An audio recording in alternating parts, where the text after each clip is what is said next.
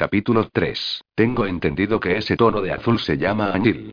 Juliana, que estaba mirándose al espejo, se llevó un susto de muerte al oír aquella voz inesperada. Soltó una exclamación ahogada, y giró de golpe para enfrentar a la intrusa. Dios del cielo, mi carcelera es una giganta, susurró en ruso. Recorrió con la mirada los pies enormes embutidos en unos fuecos de aspecto macizo, y la cara rubicunda enmarcada por una mata de pelo rubio. La distancia entre los unos y la otra era de una veintena de manos por lo menos y el tamaño de un caballo de tiro. No habló egiptano, mi señora, la giganta se llevó las manazas a las caleras. Y se inclinó hacia adelante mientras observaba abiertamente a Juliana. Creía que estabais intentando averiguar de qué tonalidad de azul tenéis los labios después de bañaros en agua fría y yo diría que añil. Añil. Exacto. Mi padre es tintorero, así que conozco bien los colores. Estáis azul como el cuello de un herrerillo, mi señora. Juliana aferró con manos temblorosas la bata que llevaba puesta, y miró atónita a aquella mujer. Lo cierto era que estaba azulada después de bañarse en el gélido río. Después de que su despiadado marido la sometiera a aquel baño tan ignominioso, había regresado chorreando a casa mientras lo maldecía en una mezcla de inglés, romaní y ruso. Cuando la giganta había llegado, estaba mirándose al espejo y preguntándose si alguna vez recuperaría un color normal. ¿Quién sois? Consiguió decir, mientras le castañeteaban los dientes. Hilly Egan, la mujer se inclinó en una torpe reverencia, y añadió. Vuestra nueva doncella. Juliana cerró los ojos por un momento, y se rindió a los recuerdos que solía tener encerrados en un rincón. De niña había tenido cuatro doncellas y todas ellas preciosas, impecables, y casi tan instruidas como ella. Se acerca la hora de la cena, mi señora. Gilly la instó a que se colocara cerca de la chimenea y le quitó la toalla que le envolvía el pelo. Los densos mechones olían a las hierbas que Stephen había usado para matar a los piojos. La doncella le quitó la bata, y le puso una larga camisa interior de una tela fina y suave muy diferente al tejido vasto de su ropa de cíngara. Pertenecía a la primera baronesa, comentó Gillie, mientras sacudía la bastilla festoneada de la camisa. ¿A la madre de Lord Wimberley? Cielos, claro que no. La madre de Lord Wimberley estiró su noble pata hace unos 20 años. Me refería a su primera esposa. Juliana se quedó atónita, porque ni siquiera se le había pasado por la cabeza la posibilidad de que Stephen de la Fey hubiera estado casado con anterioridad. Una esposa y Stephen era viudo.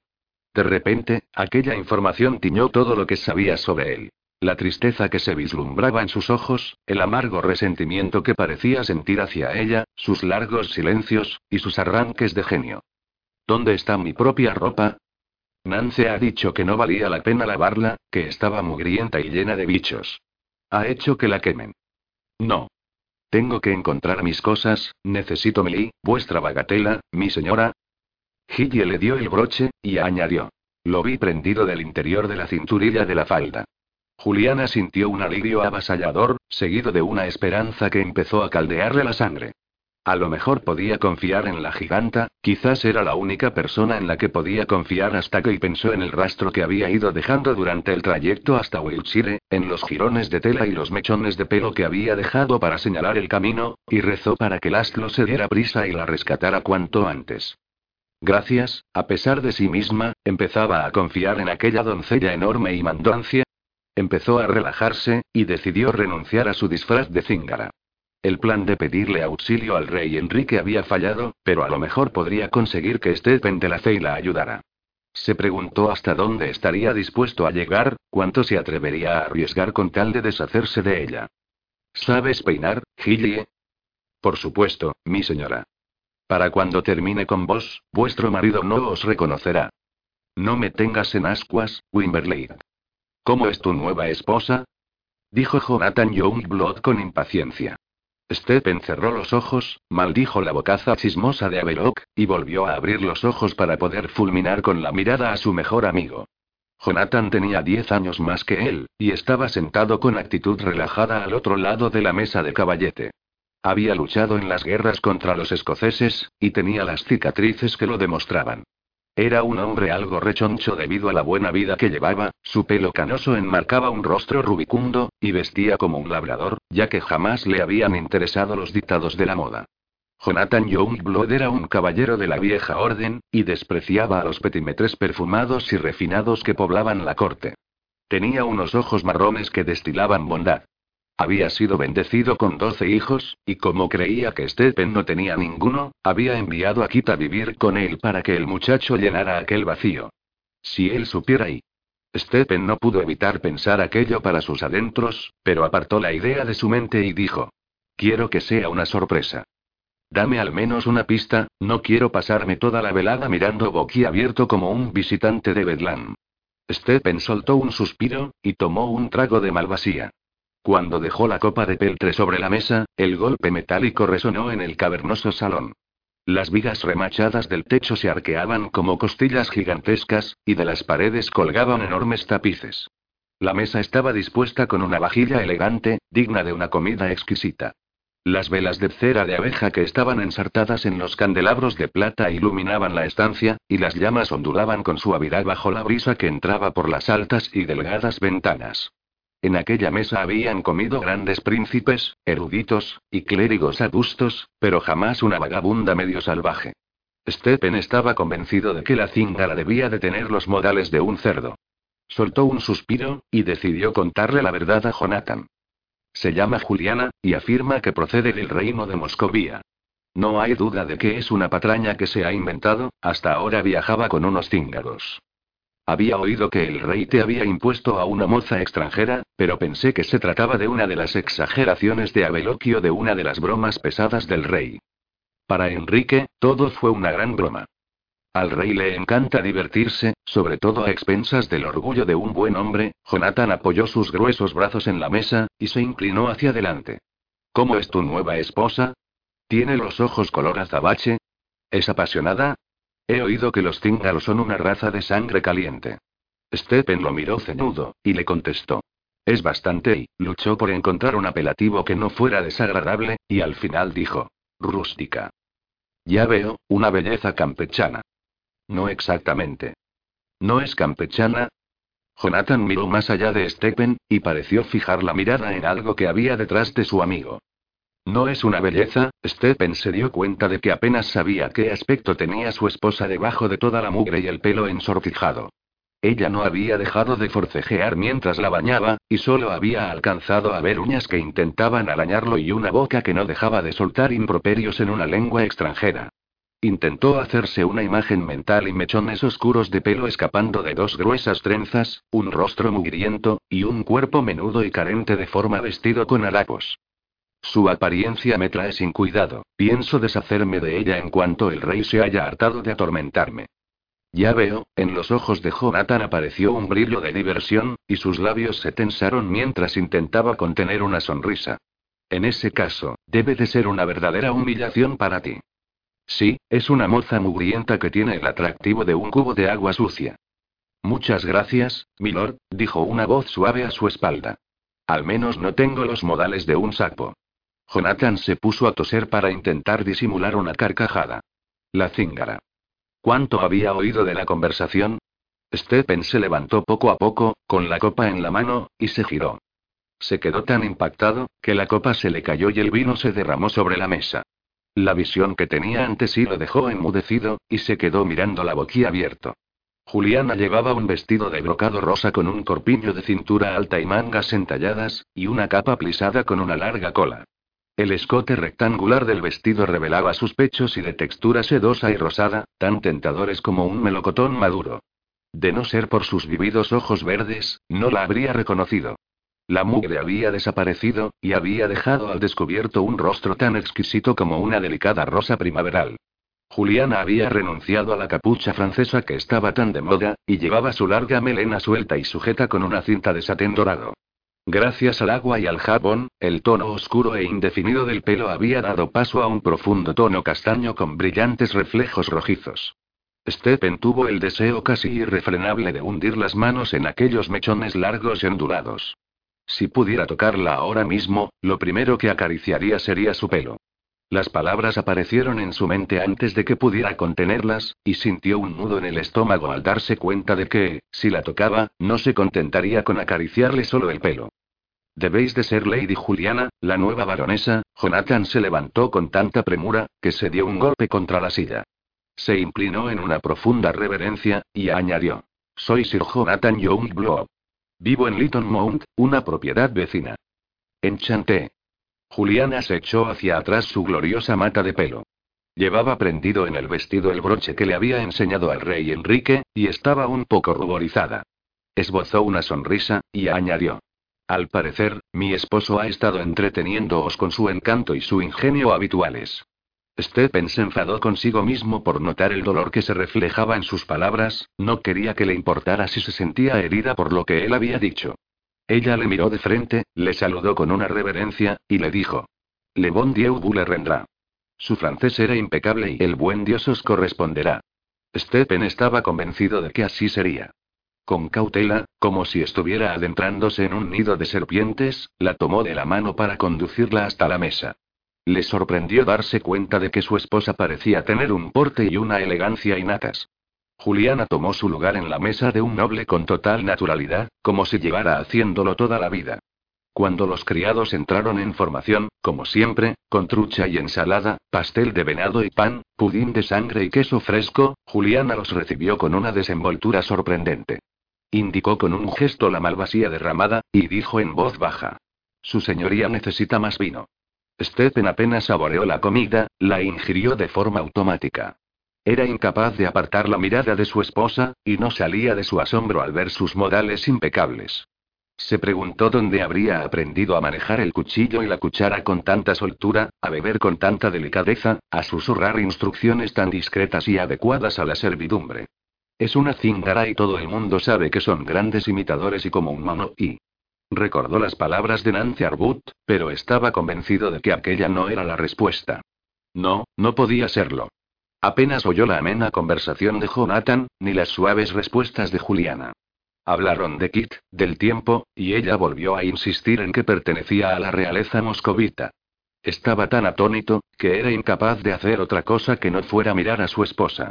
Esperaba que la tosca cíngara se sintiera abrumada por la opulencia de su hogar, que estaba abarrotado con los botines que sus antepasados habían ganado batallando, con tesoros eclesiásticos que su padre había rapiñado, y con las ricas ganancias que él mismo había obtenido como barón de Wimberley. Sin embargo, Juliana solo parecía vagamente interesada en lo que la rodeaba. Era como estuviera habituada a la elegante vajilla, a las copas venecianas, a las obras de arte de valor incalculable que adornaban las paredes y a los solícitos criados, como si ya hubiera vivido rodeada de tales lujos. Se dijo que aquello era absurdo. Seguro que, como no estaba habituada a ver tales tesoros, no entendía el valor que tenían. Se obligó a prestar atención a lo que estaba diciendo Jonathan. La historia que contáis sobre vuestro pasado es de lo más singular, mi señora. Después de comer un poco de ensalada, Juliana trazó el borde de su copa con la punta del dedo. Por un instante, sus ojos reflejaron una tristeza y una melancolía tan intensas, que Stephen se quedó sin aliento. Ella pareció recuperar la compostura, y miró a Jonathan con una sonrisa antes de decir. No es ninguna historia, milord, sino la pura verdad. Stephen contuvo un resoplido burlón. No era de extrañar que los cíngaros estuvieran proscritos, nadie debería mentir con tanta habilidad. El matrimonio inesperado con Lord Wimberley debe de haberos dejado desconcertada. Sí, os confieso que me siento como la dama de Riga. Riga. Es un pequeño principado simado al oeste de Novgorod. A mi vieja niñera le encantaba contarme la historia. La dama de Riga montó sin quererlo a lomos de un tigre, y no tuvo más remedio que seguir adelante, porque sabía que el animal la devoraría si intentaba desmontar. De modo que estar casada con Estepe nos parece igual que montar un tigre, Jonathan parecía estar disfrutando de lo lindo. Stephen se prometió que ignoraría a aquella mujer extranjera, que no prestaría la más mínima atención a aquella belleza deslumbrante que eclipsaba a la recatada Met. Iba a ignorar la sonrisa cautivadora de Juliana y la seductora cadencia de su forma de hablar, porque hacer lo contrario significaría abrir su corazón a un dolor inimaginable. Soportó la cena en silencio, y entonces se despidió de Jonathan. Es encantadora, le dijo su amigo, mientras esperaban en el patio a que Kid le trajera su montura. ¿Dónde habrá aprendido esos modales una cíngara? Ni lo sé, ni me importa. Observarla resulta fascinante. Sí, lo mismo puede decirse de un áspid. Mira, aquí viene Kit, dijo, al ver que el robusto muchacho se les acercaba llevando de las riendas el caballo de Jonathan. Le ha sentado muy bien estar a tu lado, Stephen. Empezaba a perderse entre toda mi prole. Aquí no tiene ese problema, Stephen sintió una punzada de dolor muy familiar. Kit es un muchacho inteligente y despierto, y no tarda en dominar todas las labores que le enseño, esbozó una sonrisa forzada, y añadió. Aunque no tardará en interesarse en otros empeños, las criadas suspiran por él cada vez que deben pasar. Jonathan se echó a reír, y le dijo. Enséñale a ser casto, Stephen. No quiero que empiece a engendrar hijos antes de tiempo. No aprenderá ningún mal hábito de mí. Stephen se quedó mirando mientras Jonathan se despedía de Kitty y se alejaba a trote. Sabía que tenía fama de ser un noble disoluto que frecuentaba los antros de Bath, las tabernas del puerto de Bristol, y las casas de juego de Southwark.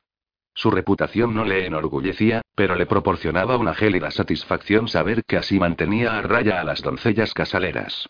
Sin embargo, en ese momento tenía a Juliana, y se preguntó qué iba a pasar con los malos hábitos que había ido cultivando de forma tan asidua. Permaneció durante un largo rato en aquel jardín de senderos cruciformes llenos de fragantes lechos de dedaleras y madreselvas. Rodeado de la fragancia limpia de la primavera, se detuvo junto a una fuente mientras se preparaba para las horas que tenía por delante. Apretó los puños contra el pilón de piedra, que aún conservaba la calidez del sol, mientras intentaba borrar para siempre todo sentimiento, toda emoción. Sin embargo, era como una roca que había estado bajo el sol, que aún conservaba la calidez cuando estaba sumida en la oscuridad. Recordó la sonrisa de Juliana, a pesar de que sabía que no debería pensar en ella. El sol se hundió en el horizonte y tendría que marcharse en unos minutos. Al sentir que lo recorría un escalofrío, dio media vuelta y volvió a la casa, pero se detuvo al ver a Juliana en la puerta del salón. La tenue luz del candil que tenía en la mano le bañaba las pestañas y el pelo con un brillo dorado, y creaba sombras misteriosas en el hueco de la garganta y entre los senos. Por el amor de Dios, ¿acaso Gilly no sabía que una dama debía vestir una esclavina por recato? Su esposa llevaba el broche justo debajo del escote, y el voluminoso rubí central brillaba como la sangre fresca. ¿Qué soléis hacer después de cenar, milord? Sintió pánico al oír aquella pregunta, y reaccionó pasando al ataque con furia. A veces me doy un buen revolcón con una o dos mozas, la recorrió con la mirada de forma deliberada, y añadió. Aunque tres sería mucho mejor. Ella mordió el labio inferior, y al final le dijo. No os creo. No sabéis nada de mí. Juliana se encogió de hombros con un movimiento grácil y fluido, y le contestó. Está en vuestras manos decidir hasta qué punto queréis que llegue a conoceros.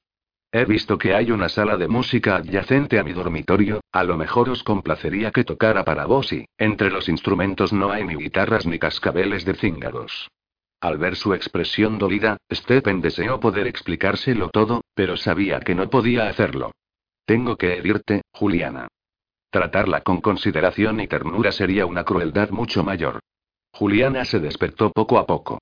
Por un momento, se sintió confusa al ver el elegante dosel que tenía encima y al notar la calidez sedosa de las mantas que la cubrían, y en aquel distante reino que estaba a medio camino entre los sueños y el despertar creyó que estaba en Novgorod, esperando a que Sveta llegara con una copa de leche tibia con miel y una bandeja de pan y salchichas especiadas.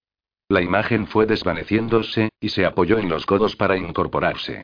No estaba en un jergón bajo un árbol ni en la caravana mohosa del Astlo, sino en Linacre Hall, una casa señorial y en los hermosos aposentos que en otro tiempo habían pertenecido a la esposa de Lord Wimberley. Se preguntó cómo había sido la primera baronesa, si él la había amado o no, si la había tratado con gélida indiferencia. ¿Habría sido ella la causa de que Stephen se convirtiera en un hombre frío y malhumorado, o él siempre había sido así? Decidió descubrirlo. Al llamar a Gillie, sintió la caricia de la brisa matinal que entraba por la ventana abierta.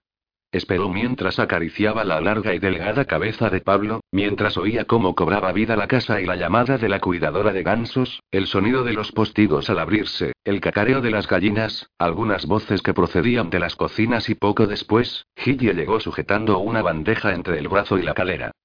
Así que ya os habéis despertado, dijo con voz vigorosa, mientras dejaba la bandeja encima de una mesa de juego larga y estrecha. Buenos días, mi señora. ¿Tenéis hambre? Siempre, admitió, mientras apartaba a un lado el cubrecama. Durante los años que había pasado junto a los cíngaros, se había acostado a menudo con hambre. Pedir limosna, robar y cazar furtivamente tenían sus limitaciones. Después de rebuscar en el arcón labrado que había a los pies de la cama, Hillie sacó una bata larga y arrugada de lana. Cuando metió los brazos en las mangas, Juliana notó que la prenda olía a lavanda y a bergamota.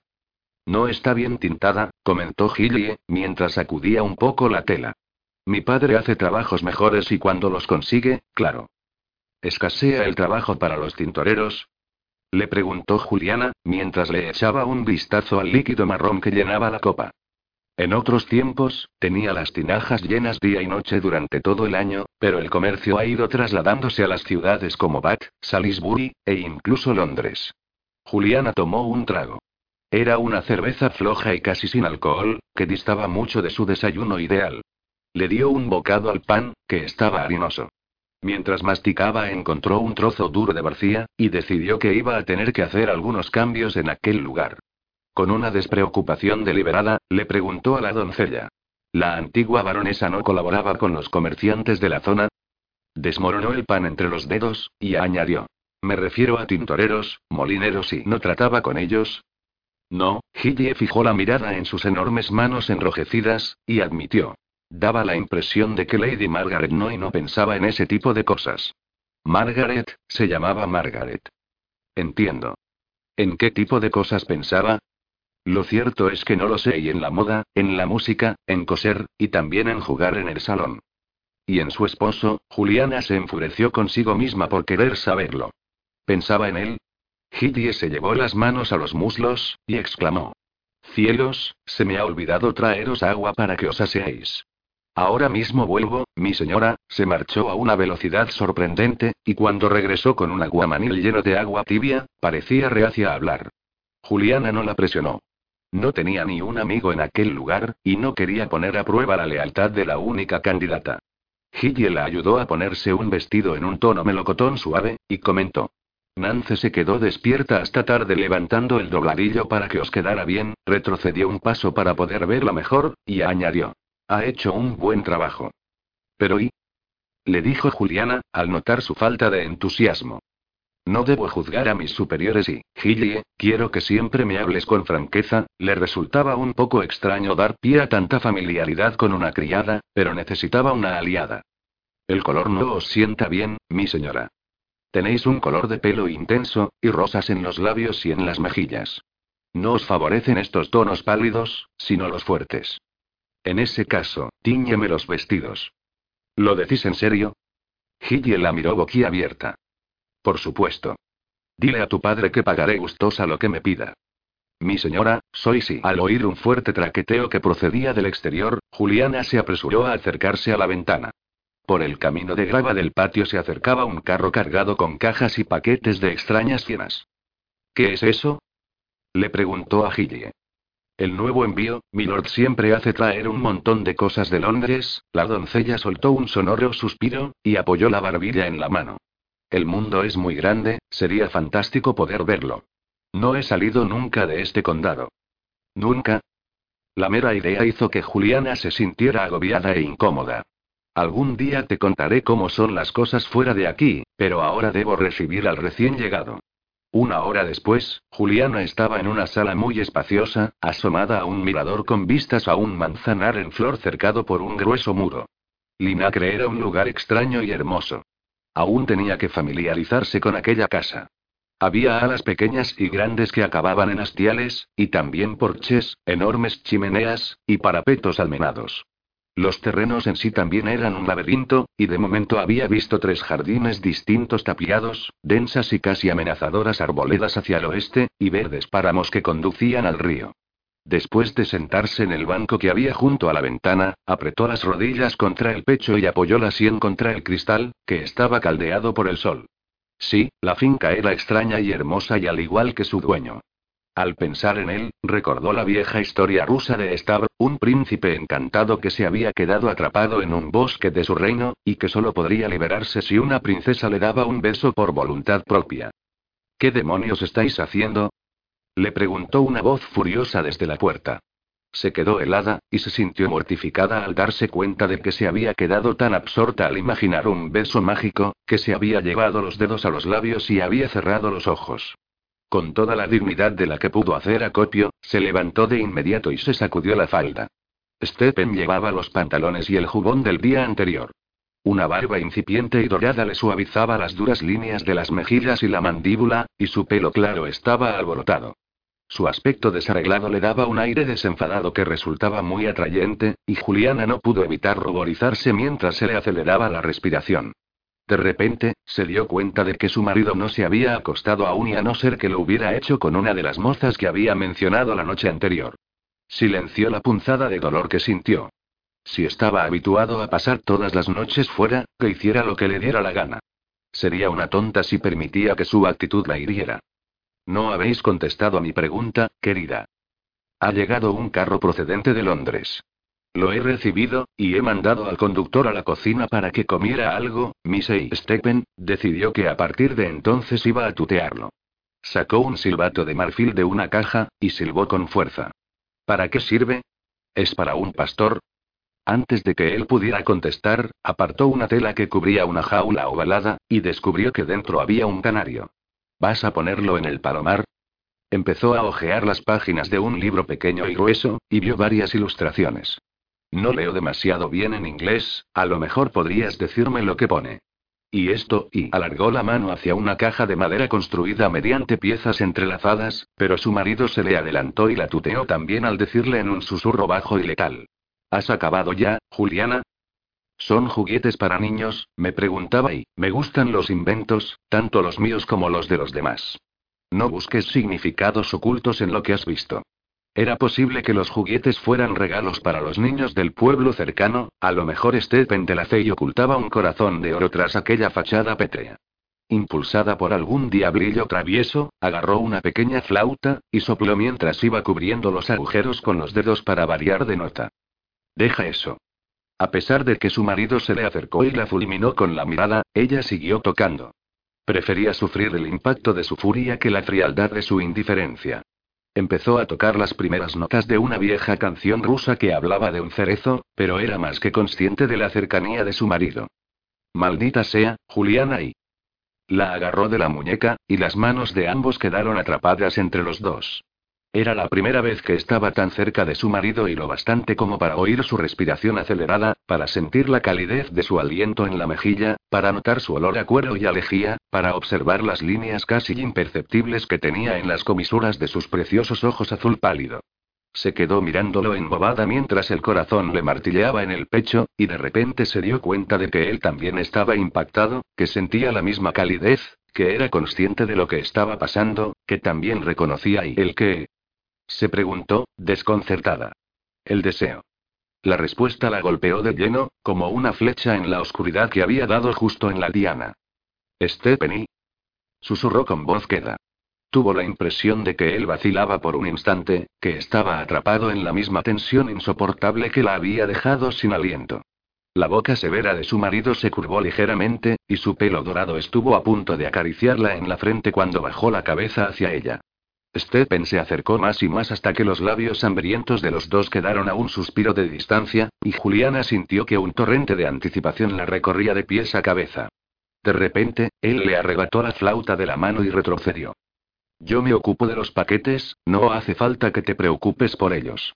Y en el futuro, seré yo quien reciba todos los envíos, baronesa, se marchó de inmediato, y sus pasos se alejaron hasta detenerse de golpe. Juliana fue a toda prisa a la puerta de la sala, y al asomarse con sigilo lo vio inmóvil en el estrecho pasillo. Tenía las manos apretadas contra la pared de piedra y la cabeza echada hacia atrás, el cuello tenso, los dientes apretados, y los ojos cerrados. Su postura revelaba una frustración tan angustiosa, que se sintió como una intrusa, así que volvió a entrar en la sala. Aquella mañana había aprendido algo sobre su marido. La deseaba, y ese era un secreto que él no podía ocultarle.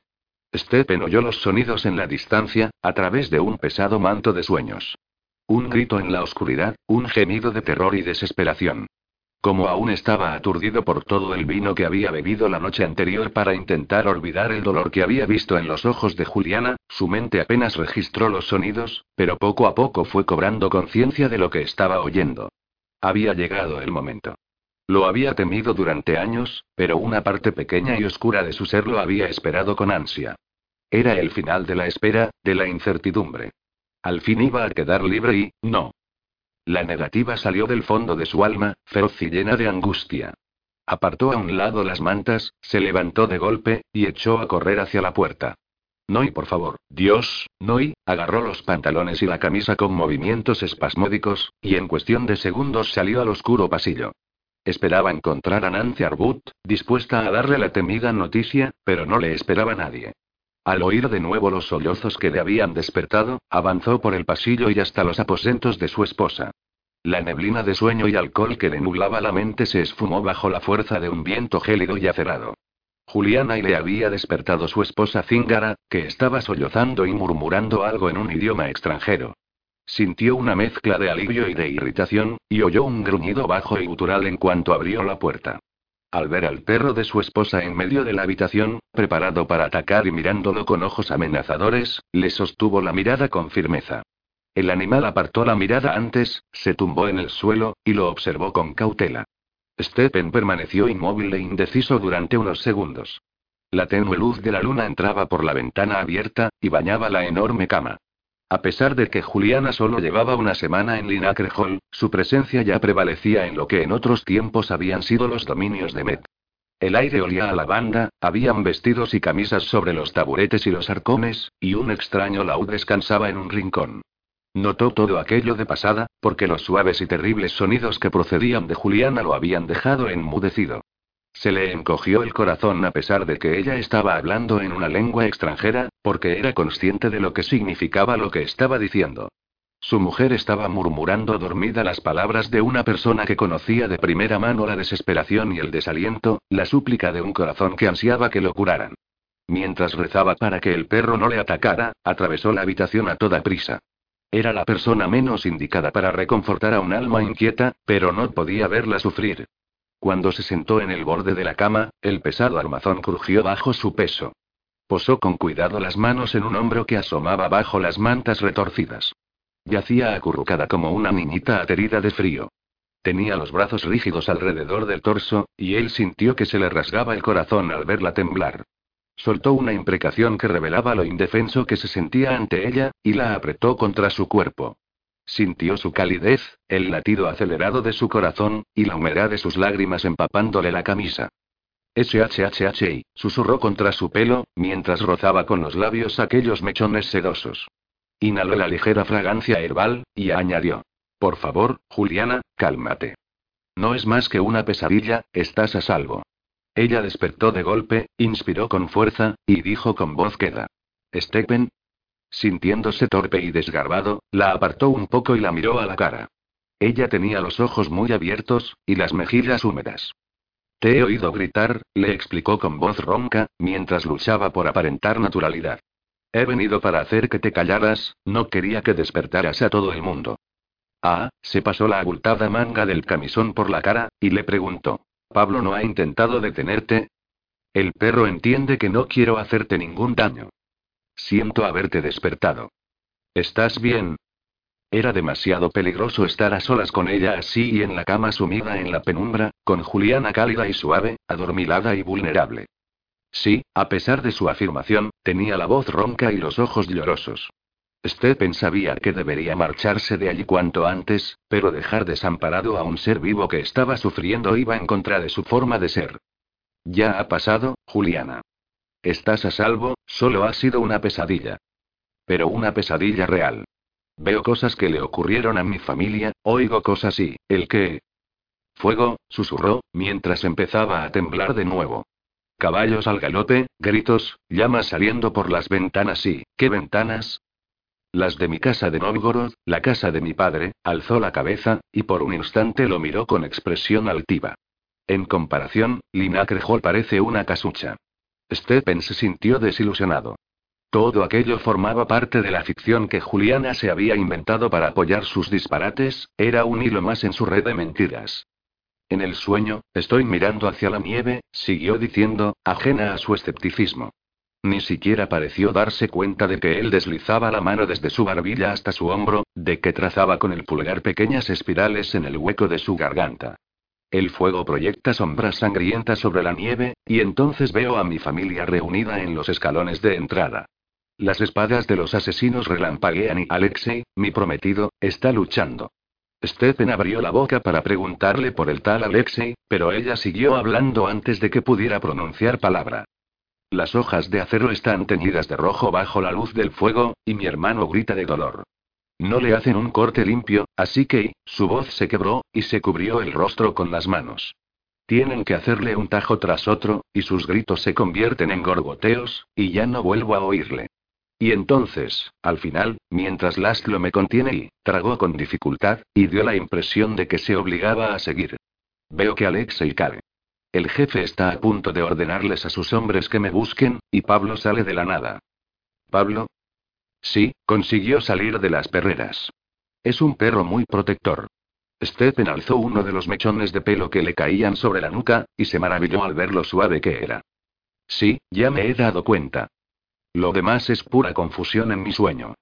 Veo que Pablo ataca, y oigo voces ahogadas y una imprecación. No alcanzo a oír bien las palabras por culpa del rugido del fuego, de los relinchos de los caballos, de los ladridos de los otros perros y Pablo aúlla de dolor, y el hombre sale corriendo. No puede verme, pero el fuego gana intensidad de repente y entonces espero, porque sé que alcanzaré a verle el rostro. Stephen contuvo el aliento. A pesar de sí mismo, aquella historia pavorosa lo tenía atrapado. A pesar de que solo era un sueño, lo embargó una súbita tensión. Y, Juliana suspiró, y apoyó la frente en su hombro. Y nada, siempre acaba igual. Un fogonazo, como el disparo de un arma, y entonces me despierto. Sin ver la cara del villano. ¿Villano? Stephen estuvo a punto de sonreír, y no pudo evitar disfrutar de la ligera presión de la cabeza de su mujer contra su hombro. El asesino. Siempre me despierto antes de verle la cara. ¿Has tenido antes este sueño? Al principio, cuando tuve que huir de Novgorod después de la masacre, lo tenía cada noche. Ahora no lo tengo tan a menudo, pero es como abrir una herida. Vuelvo a sentirlo todo y la angustia, la rabia, la impotencia, la pérdida de todo, el terror. Juliana se aferró a su mano. Tenía la palma fría y sudorosa. Dios, Juliana y, le acarició el pelo, y la instó a que apoyara mejor la cabeza sobre su hombro. No sabía qué creer. Tengo miedo, Stephen. Laszlo siempre ha estado cerca para calmar mis temores, pero ahora estoy tan sola y, eso no es cierto. Estoy aquí, Juliana. Al ver que ella se relajaba, se sintió maravillado. La posibilidad de que unas meras palabras y unas caricias pudieran reconfortar era algo que le resultaba inconcebible. Quédate conmigo, Stephen. Quédate conmigo, y abrázame mientras duermo, le susurró. Se quedó tan sorprendido, que se le olvidó que tenía que ser cauto. Antes de que se diera cuenta de lo que pasaba, se tumbó junto a ella, la tapó con el cubrecama, y la abrazó con fuerza. Cuando ella apoyó la mejilla contra su pecho, él posó con cuidado la barbilla sobre su cabeza. Se dijo que sería solo un momento, hasta que ella se calmara y se durmiera de nuevo, pero al cabo de una hora aún seguía allí. Mientras Juliana dormía apaciblemente, él era más que consciente de la caricia de su aliento en el cuello, de la delicada mano que tenía apoyada en la curva de la cintura, de la pierna delgada y torneada que le cubría el muslo. Intentó no pensar en el hecho de que estaba en la cama con una mujer hermosa. Era su esposa, así que tenía todo el derecho a besarla, a tocarla, a deslizar las manos por debajo del camisón y cortó en seco aquella fantasía, pero el esfuerzo le resultó doloroso. Había pasado demasiado tiempo desde la última vez que había sentido la suavidad de los senos de una mujer bajo una suave camisa de batista, hacía muchísimo que no oía la respiración de alguien durmiendo junto a él. Hacía una eternidad desde la última vez que había sentido deseo. Conforme Juliana fue relajándose y durmiendo cada vez más profundamente, él fue tensándose bajo el yugo de un deseo doloroso. Maldición, tendría que haberse marchado en cuanto ella se había despertado. No debería haber escuchado el relato de su sueño, no debería haber reconfortado a una mujer con la que se había casado a regañadientes, no tendría que sentir aquel anhelo atormentador por una cíngara. Para distraerse de aquel deseo ardiente, se concentró en la historia que ella le había contado. Era la misma que había relatado ante el rey y la corte, y había dado por supuesto que se trataba de una patraña. La luz de la luna se reflejó en algo que había sobre un taburete, junto a la cama, y al darse cuenta de que se trataba del broche de su esposa, alargó el brazo con cuidado y lo agarró.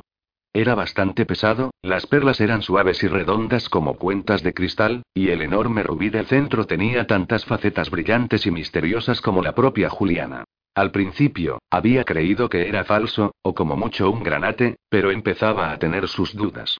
Alzó el broche para poder verlo mejor a la luz de la luna y vio en él sangre y fuego, los mismos elementos que habían atormentado a Juliana mientras estaba dormida. Si era un rubí de verdad, solo cabían dos posibilidades. O era una ladrona muy avezada, o una mujer desesperada que había perdido trágicamente a su familia y su fortuna. La parte larga de la cruz se curvaba un poco al final, y al notar que en la parte posterior había un pequeño cierre, lo abrió y sintió cómo se separaban dos partes del broche. Se quedó atónito al ver una pequeña daga afilada, y la observó intrigado durante unos segundos antes de volver a infundarla. Recorrió la superficie del broche, y notó unas pequeñas marcas en el oro. Entrecerró un poco los ojos mientras lo alzaba hacia la luz, y vio el grabado de unos símbolos formados por curvas y ángulos extraños, que le recordaron las runas antiguas de los dólmenes que había en los valles secretos de la frontera galesa. Le recorrió un escalofrío. Sentía una sensación extraña al tener aquel broche en sus manos, como un presentimiento que lo inquietaba. Dejó a un lado el broche, y al notar que Juliana se acurrucaba más contra él, se obligó con esfuerzo a apartar a un lado lo que sentía, y se centró en pensar. Se preguntó qué era lo que le atraía tanto de aquella mujer. Era como un rubí bajo la luz, que iba revelando una reluciente faceta tras otra. En cuestión de segundos, pasaba de ser una cíngara que robaba caballos a una narradora de historias. Hablaba inglés con claridad, pero le costaba leerlo. Su francés era impecable, lo había demostrado durante la visita de Jonathan. Su manera firme a la par que considerada de dirigir a la servidumbre parecía fuera de lugar en una muchacha que se había criado entre mendigos itinerantes. ¿Era posible que hubiera adquirido aquellas destrezas a base de invitar, fue la última pregunta sin respuesta que se le ocurrió antes de volverse hacia su esposa y abrazarla contra su cuerpo, pero antes de quedarse dormido, se preguntó quién era exactamente la mujer que tenía entre sus brazos. Capítulo 4. Cuando acabe con vos, no quedará suficiente ni para dar de comer a los cerdos. Juliana se incorporó de golpe, y parpadeó cuando el sol de la mañana le dio de lleno en los ojos. A través de los cortinajes medio abiertos de la cama alcanzó a ver una figura que le resultaba muy familiar, y entonces notó que Stephen se movía junto a ella. Se quedó helada, y en aquellos segundos interminables lo recordó todo. Stephen había pasado la noche con ella. Al ver que él se quedaba mirando boquiabierto al recién llegado, apretó el cubrecama contra su pecho y se pasó los dedos por el pelo antes de decir: Hola, Lastlo. Sabía que vendrías, ¿has seguido Miss Burma? ¿Por qué has tardado tanto? Laszlo hizo caso omiso de sus palabras, y fulminó con la mirada a Stephen mientras empezaba a remangarse la camisa poco a poco, de forma amenazante. Gilly apareció en la puerta de la habitación, y exclamó. Disculpadme, mi señora. Ha sido mi ex quien ha dejado entrar a este bribón, pero me desharé de él enseguida. La doncella agarró del cuello de la camisa a Laszlo, que se zafó de un tirón y abrió los ojos como platos. Dios del cielo, es una giganta. exclamó en romaní. Juliana contuvo las ganas de echarse a reír, y le dijo en la misma lengua. Es mi doncella, pasó al inglés al añadir. Te presento a Lastlo, Gillie. Es un invitado. Jamás me rebajaría a quedarme bajo el mismo techo que un gajo. Lastlo se volvió hacia Stephen, y le dijo en inglés. Decidme cómo os llamáis, quiero saber vuestro nombre por lo menos antes de mataros y mandaros al infierno. Stephen se reclinó contra las almohadas, y enarcó una ceja con actitud relajada. Parecéis muy capaz de hacer lo que decís, ¿puedo preguntar a qué viene tanta animosidad? La habéis deshonrado. Daría mi vida por mantenerla a salvo, maldito, y Stephen se levantó con un suspiro.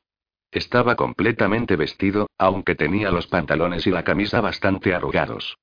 Esperad un momento y Laszlo se lanzó hacia él con un grito de furia, y a pesar de que Stephen era más alto y corpulento, el súbito ataque hizo que perdiera el equilibrio y que cayera al suelo. El dosel de la cama se sacudió por el impacto. Laszlo empezó a soltar imprecaciones mientras luchaba con su adversario.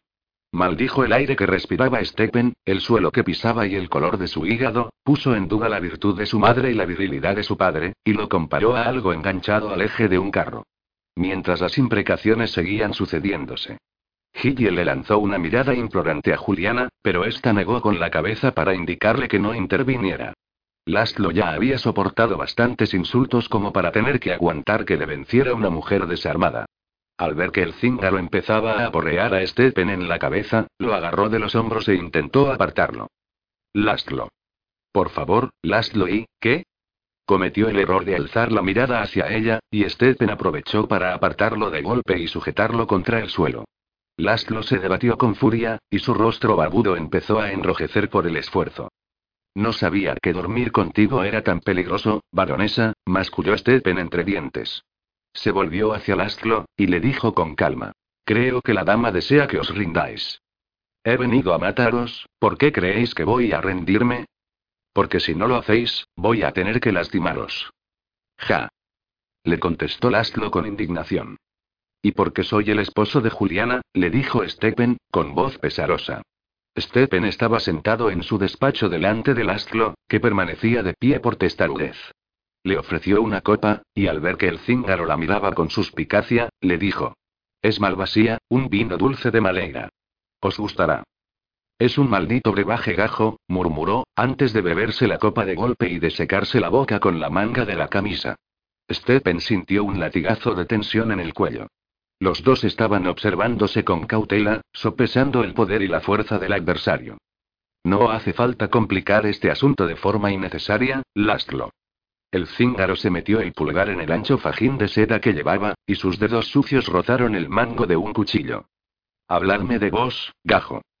Me llamo Stephen de la Fey, no añadió su título, porque estaba convencido de que no iba a impresionar al cíngaro. Y vos sois Lastlo. ¿Soléis irrumpir en aposentos ajenos como un padre furioso? El desconocido se irguió con orgullo, sacó pecho hasta llenar por completo el chaleco bordado que llevaba, y alzó aún más su nariz aguileña. Solo me comporto como un padre furioso por Juliana. Stephen parpadeó ante aquella nueva información y al parecer, aquel hombre era el padre de su esposa. Más allá de la ventana, el sol matinal se ocultó tras unas nubes bajas. El despacho se llenó de sombras, y los ojos del cíngaro se volvieron tan oscuros como un pecado mortal. Cualquier esperanza que hubiera podido tener sobre la sinceridad de Juliana se desvaneció de inmediato. Era obvio que había mentido al decir que era hija de un noble ruso. Miró a Laszlo para intentar encontrar algún parecido, pero solo vio contrastes. Aquel hombre tenía unas mejillas altas y huesudas, y las de la muchacha eran tersas y dulcemente redondeadas. El pelo de Laszlo era hirsuto, y a pesar de que estaba salpicado de gris, en otros tiempos había sido negro. El de Juliana tenía un profundo tono castaño rojizo. Y en cuanto a los ojos y los de Juliana eran de un verde cristalino, y no se parecían en nada a los de Laszlo. Debe de haber salido a su madre, comentó. El cíngaro alzó la barbilla, y su tupida barba puntiaguda se balanceó hacia adelante. Sí, en todos los sentidos. Stephen supo instintivamente que aquellas palabras contenían un significado oculto. De modo que Juliana es vuestra hija y ¿por qué huyó de vos? Apretó el puño, y le preguntó con voz tensa. ¿Acaso la maltratabais? No. Jamás le pondría la mano encima. Y aún así, se alejó de vos. La atrapé cuando intentaba robar mi yegua. ¿La atrapasteis? Vaya, está claro que se le olvidó todo lo que le enseñé. Stephen suspiró con impaciencia. Era inútil intentar discutir con aquel forastero iracundo, era un rasgo que había heredado su hija. ¿Cómo habéis llegado hasta aquí? Juliana dejó pistas. ¿Qué tipo de pistas? Le preguntó, ceñudo. Nosotros las llamamos Burma, son señales que se dejan a lo largo del camino. Trozos de tela, hilos y pelo. Cosas así. Laszlo agarró la jarra que había sobre la mesa, y se sirvió otra copa de malvasía antes de contestar. Exacto. De modo que por eso se había acercado tanto a los setos durante todo el camino, por eso había dejado que se le rasgara el vestido. Era una mujer muy astuta, debería haber sabido que no podía confiar en ella. Tendría que haberse casado con Rodion, el capitán de la compañía. Laszlo observó a Stephen con atención, como si estuviera intentando leerle como a un mapa. En ese caso, seguramente se marchó para escapar de ese matrimonio. Vuestra gente permite que las mujeres decidan si quieren casarse o no, ¿verdad? Sí, si tienen las ideas claras, Laszlo sacudió la cabeza, y dio la impresión de que por un momento se le olvidaba dónde estaba. Juliana siempre está soñando, no deja de planear su regreso. ¿A dónde quiere regresar? A su hogar gajo. Creía, que habíais dicho que erais su padre. Habéis sido vos el que lo ha dicho. Y vos no lo habéis negado. Laszlo agarró un caballo de hojalata, y observó ceñudo las articulaciones móviles. Stephen lo había inventado para entretener a los hijos de los arrendatarios. ¿Y bien? ¿Lo sois? Le preguntó con impaciencia. ¿El qué? Le dijo, mientras jugueteaba con el resorte que ponía en marcha el mecanismo del caballo. El padre de Juliana. La voz de Stephen reflejaba la frustración que sentía. ¿Y vos sois su marido? Laszlo dejó a un lado el juguete, y al ver que echaba a andar por encima de la mesa hasta caer al suelo, gritó sobresaltado y retrocedió mientras murmuraba algo y hacía signos para mantener alejado al demonio. Stephen tuvo que contener una sonrisa, y comentó. Nos casamos por orden del rey. ¿Por qué ordenó algo así el rey gajo? Stephen respiró hondo. No quería insultar a Laszlo admitiendo que el matrimonio con Juliana era un castigo que le había impuesto el soberano. Es una larga historia, dijo al fin. Pero no habéis perdido el tiempo a la hora de acostaros con ella.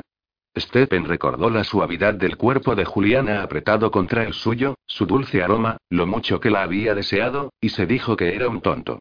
Seguro que todo aquello formaba parte del plan de la cíngara, sin duda quería seducirlo para que el matrimonio no pudiera anularse. Eso no es de vuestra incumbencia, Lastlo. Para que sea vuestra esposa, hay que celebrar la plotchka, dijo el cíngaro con firmeza. No, Lastlo. exclamó Juliana desde la puerta. Su doncella la había peinado con maestría. Le había echado el pelo hacia atrás, se lo había sujetado con peinetas, y había dejado que la melena le cayera a la espalda. Stephen no pudo evitar imaginarse acariciando aquellos largos mechones, tal y como había hecho la noche anterior. Pablo irrumpió en el despacho de repente y se lanzó entusiasmado hacia Laszlo, que se echó a reír y empezó a rascarle las orejas. Laszlo, no habrá ninguna plotchka, le dijo Juliana, mientras se cruzaba de brazos. Stephen se quedó mirándola en silencio. Cada día estaba más bella. Se preguntó de dónde habría sacado aquel vestido en un vivido tono azul, porque Meg nunca había tenido algo tan llamativo. No estarás casada de verdad hasta que no celebres la ceremonia, Juliana. Le gritó Laszlo mientras hacía bajar al perro, que seguía entusiasmado. Exacto. No quiero casarme de verdad, le dijo ella, antes de empezar a hablar a toda velocidad en su lengua extranjera. Laszlo le respondió con la misma premura mientras hacía un gesto imperioso con el dedo, y cuando ella alzó la barbilla para contestar, él se mantuvo inflexible y acabó la discusión con un sonoro grito. Juliana empalideció de forma visible, y sus ojos reflejaron una profunda angustia. Miró al uno y al otro, y dio la impresión de que se le encogían los hombros. A pesar de que Stephen no había entendido lo que habían dicho, se dio cuenta de lo atormentada que estaba, y por una vez no se cuestionó la necesidad que sentía de reconfortarla. ¿Qué os habéis dicho, Juliana? Le preguntó con voz suave. Yo le he dicho que el rey ordenó nuestro matrimonio a modo de broma y que vamos a conseguir la nulidad, pero se niega a escucharme. Dice que le he avergonzado, que he avergonzado al hombre que lo arriesgó todo para protegerme. ¿Qué es una plotchka? Una ceremonia matrimonial romaní. ¿Eso es, todo? ¿Qué queréis decir con eso? Laszlo dejó su copa sobre la mesa con un sonoro golpe, y le espetó. ¿Acaso sois tan noble y de alcurnia tan elevada, que el orgullo de un cíngaro os trae sin cuidado? ¿Sois un hombre tan importante, que no soy más que estiércol bajo vuestras botas? Stephen se sintió avergonzado por su propia desconsideración. Por el amor de Dios, se había vuelto tan intolerante como el rey. Soy muy consciente de lo frágil que puede ser el orgullo de un hombre, jamás se me ocurriría pisotear el de otro. En ese caso, acceded a celebrar la plotchka. Nuestro matrimonio solo es nominal, Stephen no habría sabido decir por qué, pero sus propias palabras le dolieron. Anoche no pasó lo que creéis, Juliana tuvo una pesadilla y yo la consolé. Nada más.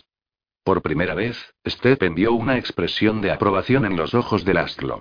Para que el cíngaro no se hiciera una idea equivocada, se apresuró a añadir. Pienso darle a Juliana su libertad en cuanto el rey se canse de su estratagema. Así que os desharéis de ella como si fuera un caballo cojo cuando ya no os sirva, ¿no? Por el amor de Dios, estoy intentando ayudarla. Ni ella ni yo queremos seguir casados, se volvió hacia Juliana, y le preguntó. ¿Verdad que no? Ella entrelazó los dedos, y la palidez de sus manos contrastó con el profundo tono azul del vestido. Lo que quiero es complacer a Lastlo, se decepcionó mucho cuando me negué a casarme con Rodion. Fue el único que me protegió cuando los asesinos intentaron acabar conmigo, dejó a su familia por mí y defendió mi honor contra todo aquel que quiso arrebatármelo. No esperaría menos de un padre, le dijo Stephen. Juliana pareció recuperar todo su orgullo, y miró a Lastlo con una expresión de afecto ferviente. No es el hombre que me engendró, pero ha sido mi padre durante los últimos cinco años. Stephen no sabía qué creer. Se preguntó si todo aquello era una farsa para engañarlo, pero en ese caso, ¿qué propósito podía tener? ¿Que una cingara taimada consiguiera un marido de la nobleza? Además, ¿por qué era incapaz de ver una mentira cuando contemplaba el rostro orgulloso y bello de su esposa? De modo que quieres que se celebre esa hiplotchka. Es mi obligación para con Lastlo, le dijo ella, sin revelar lo que opinaba realmente. Stephen estuvo a punto de negarse, pero cometió el error de seguir mirándola y alcanzó a ver demasiado y el temblor casi imperceptible de su barbilla, y el brillo diamantino de una lágrima que ella se apresuró a disimular parpadeando. Y entonces cometió el error definitivo. Recordó de nuevo lo que había sentido al tenerla abrazada durante toda la noche. ¿En qué consiste la ceremonia? Se oyó preguntar como un necio. En ese momento se dio cuenta de que él, el barón de Wimberley, estaba comportándose como un títere en manos de un par de cíngaros. Se dijo que se trataba de una ceremonia pagana, y que por lo tanto no sería legal. No tenía nada de malo acceder a la petición del astro, porque después no sería ningún impedimento para la anulación.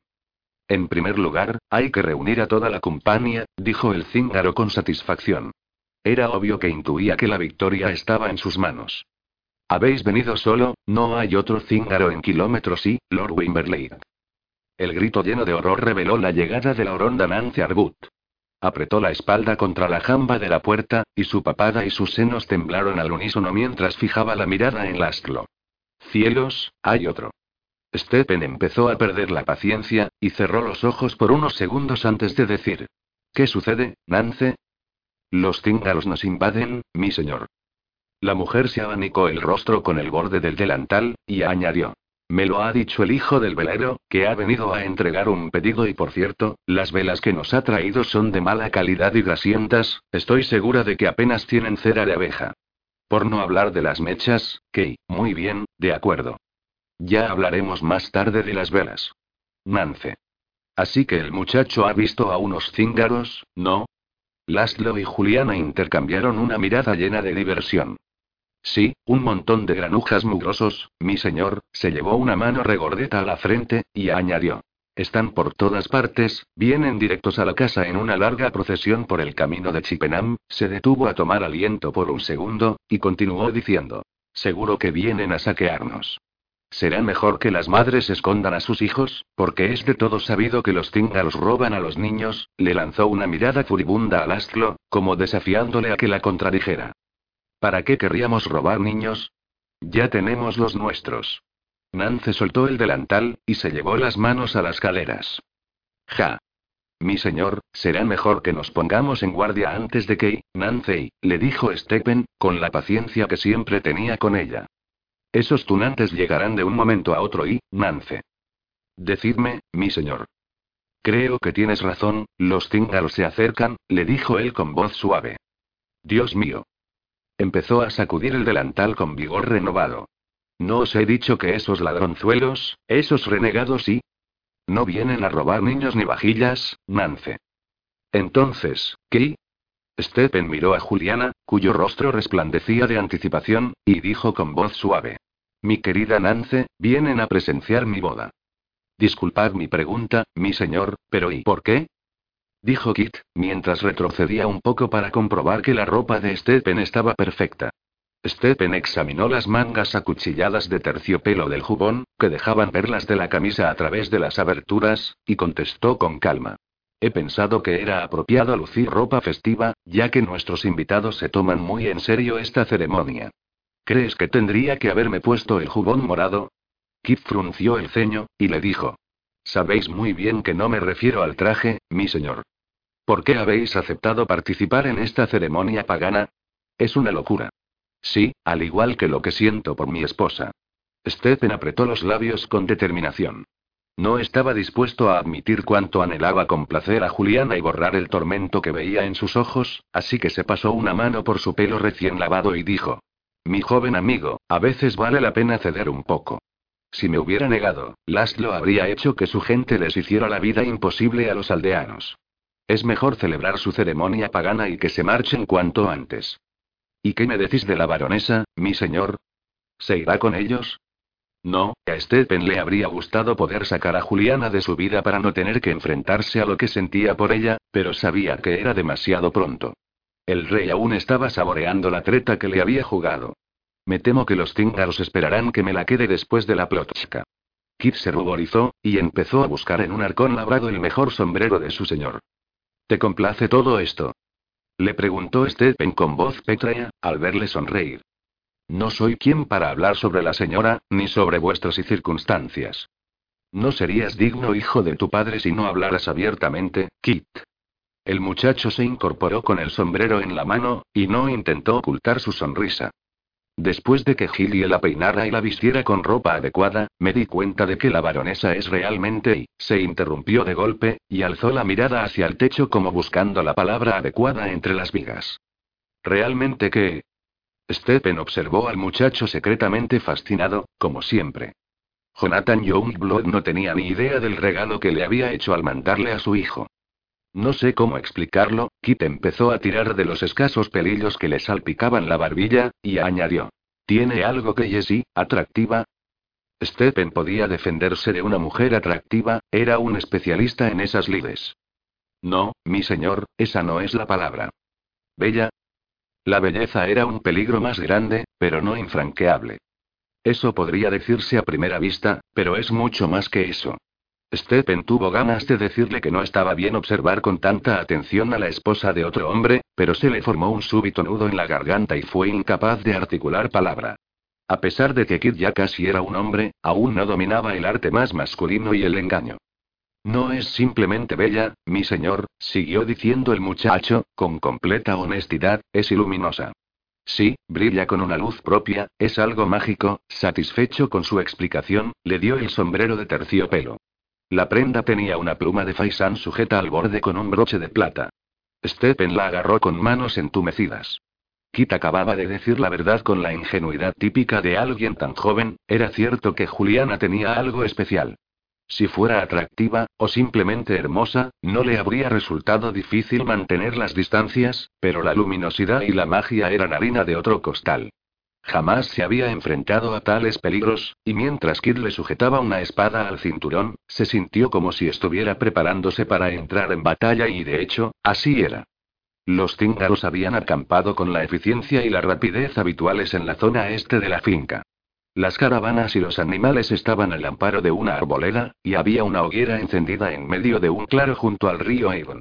Juliana estaba rodeada de mujeres en el interior de una especie de pabellón creado a partir de unas largas telas. La privacidad de la novia se guardaba con celo antes de la plotchka. Estate quieta, voy a ponerte un poco de brillo, le dijo Leila, una de las mujeres mayores del clan. Con movimientos delicados, le colocó un fino aro de oro en la nariz. Juliana contuvo una sonrisa. Su marido pensaba que era rara, pero aún no había visto nada. Y ahora, el collar de monedas, le dijo Mandiva. Siguiendo la tradición, las mujeres habían recogido una moneda de cada hombre del clan, para que Juliana le llevara a su futuro marido un regalo de buena fe de cada uno de ellos. Recorrió las monedas con la punta de los dedos, y al ver un noble de oro, supuso que procedía del astro. Se sentía culpable al aceptar dinero por un matrimonio que era una farsa, pero la alternativa era dejar que Laszlo se sintiera deshonrado, y no podía permitir tal cosa. ¿Rodion también ha contribuido? Le preguntó a Mandiva. Aún no, pero le daré un buen pescozón si pone algún impedimento. Maldita sea, dejadme pasar. Al oír aquellas palabras que procedían del exterior de la tienda, Juliana les lanzó una mirada de disculpa al resto de mujeres y se asomó al exterior. Hit Egan estaba abriéndose paso entre un grupo de hombres y niños como una barcaza vikinga navegando a toda vela. Los pequeños se quedaron mirando sobrecogidos a aquella giganta, y uno de ellos incluso la confundió con la bruja de una antigua leyenda romaní. Es Jofanka. Un hombre agitó ante ella una ristra de ajos, ya que era un método infalible para lograr que desapareciera una hechicera, pero Hitler se la quitó de las manos, la olió como si nada, y se la devolvió antes de decir: Gracias, pero ya he comido. Cuando otro hombre agitó delante de ella un amuleto hecho a base de huesos de murciélago, gritó: ¡Bu! Los cíngaros retrocedieron de inmediato, y la miraron con cautela. Una hechicera que no teme a los amuletos debe de ser muy poderosa, susurró alguien. Dejadla pasar, es una amiga, les dijo Juliana. Leila y Mandiba protestaron un poco, pero la dejaron pasar y la miraron con suspicacia antes de marcharse. Estáis preciosa, mi señora. Exclamó Gillie, al verla ataviada con la falda de seda y el corpiño que le habían prestado, con el anillo en la nariz y el collar. ¿Lo dices en serio? Le preguntó, sonriente. Por supuesto, aunque la verdad es que la vestimenta es un poco extraña, bajó la mano, y rozó la corona que sostenía el velo. ¿Qué es esto? Una corona de trigo para tener prosperidad, de romero para el recuerdo, y de lavanda para el amor. Es la tradición. Gilly asintió con aprobación mientras contemplaba el pelo de Juliana, que caía libre bajo el velo y le llegaba a la altura de las rodillas. Se supone que Stephen no debe verme la cara hasta que hayamos intercambiado los votos, le dijo Juliana, mientras echaba hacia adelante el velo de gasa. Pues ya es un poco tarde para eso, os ha visto la cara y mucho más, la doncella sonrió de oreja a oreja. Solo queda esperar al novio, comentó, antes de salir del pabellón.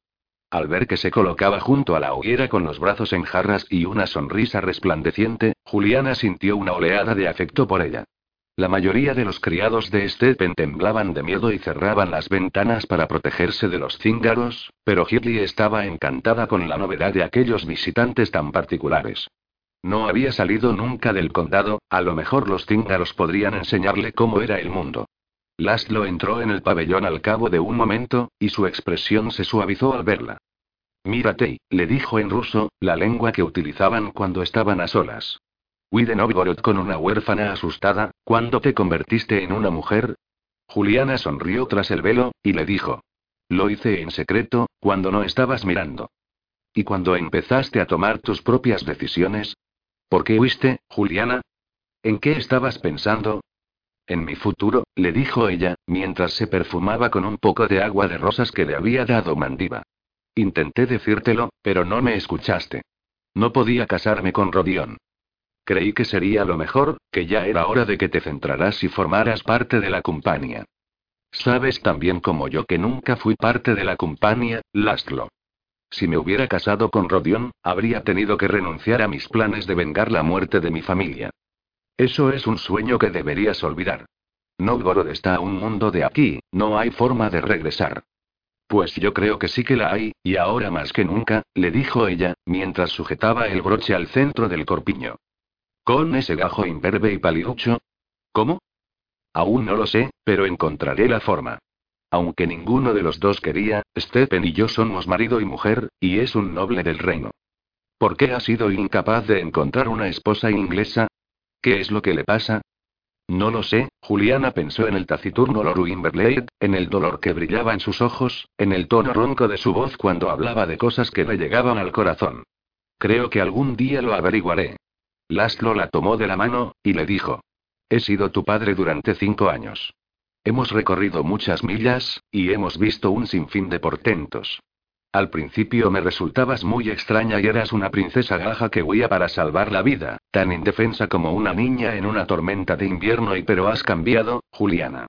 Te has hecho fuerte y firme como un árbol capaz de enfrentarse a las ventiscas de las estepas. Aprendí a ver lo que había dentro de tu corazón, y descubrí que no era tan diferente del de un cíngaro. Eres una gaja y siempre lo serás, pero por encima de todo eres una mujer y eres Juliana. Ella lo miró con los ojos inundados de lágrimas, contempló desde detrás del velo aquel rostro tan querido y dolorosamente familiar. Has sido muy bueno conmigo, Lastlo. Cuando venza a los asesinos de mi familia, te recompensaré. Él le soltó la mano, y le dijo, te aferras a la idea de volver, a tus ansias de venganza. ¿No ves que es imposible, pequeña? Escribiste mensajes frenéticos a la familia de tu prometido, Alexei Whisky. Yo mismo los envié por los canales que conocía, y con un poco de oro para acelerar su camino. Juliana recordaba aquellos mensajes. Cuando Laszlo y ella habían llegado a una distancia prudencial de Novgorod, habían contactado con cuatro mensajeros. Cada uno de ellos había recibido un botón de plata y granate de su manto, además de la promesa de que, si el botón llegaba a los Shuisky en Moscovía, la poderosa familia de Boyares añadiría una generosa recompensa. La familia de Alexei no vino a por mí, a pesar de que en los mensajes los informaba de nuestro viaje y nuestro destino, dijo en voz baja. Han pasado cinco inviernos, Juliana. Estaba escrito que las cosas sucedieran así. Tu destino está aquí, con la gente que se ha convertido en tu familia. Juliana contempló las formas que la luz de la hoguera proyectaba sobre la tienda, y por un instante estuvo de vuelta en el establo de su padre, con la mano extendida hacia Zarra. Veo sangre y fuego, pérdida y reencuentro, y un amor tan enorme, que no puede ser destruido ni por el tiempo ni por la muerte. No, dijo con firmeza, mientras apoyaba los dedos en la manga del astro. Me has tratado muy bien, pero tenía que marcharme. No podía quedar atrapada siendo la sirvienta de Rodión. Puede que hiciera mal al irme sola, pero tenía que hacer algo. No te conté mi plan porque sabía que no estarías de acuerdo. Claro que no. No debo seguir tu sueño, sino el mío, acarició su rostro sombrío, y añadió. ¿Por qué me miras así? ¿Crees que lo que quiero es exagerado? A lo mejor quieres cosas equivocadas. No te entiendo. Él señaló el rubí del broche, y le dijo. Sangre, promesas, y honor. No me gusta que vivas por y para la venganza, tus anhelos son como un veneno que va actuando poco a poco. ¿Cuándo vivirás tranquila y satisfecha? Cuando recupere todo lo que perdí. Ah, claro. Laszlo alzó las manos con exasperación. ¿Acaso crees que podrás resucitar a tu familia derramando la sangre de otros? ¿Piensas recuperar tu honor haciendo que tu alma arda hasta quedar hecha cenizas por una meta imposible? Sí, si es necesario, le dijo con decisión. Laszlo agachó la cabeza, y comentó con pesar. Creía que habías encontrado la paz, pero a lo mejor hay cosas que un cíngaro no podrá llegar a entender jamás sobre los gaje. Juliana sintió una oleada de tristeza. Laszlo le había dado todo lo que estaba en sus manos, pero sabía que no era bastante. Se odiaba a sí misma por querer y por necesitar más de lo que podían ofrecerle los cíngaros.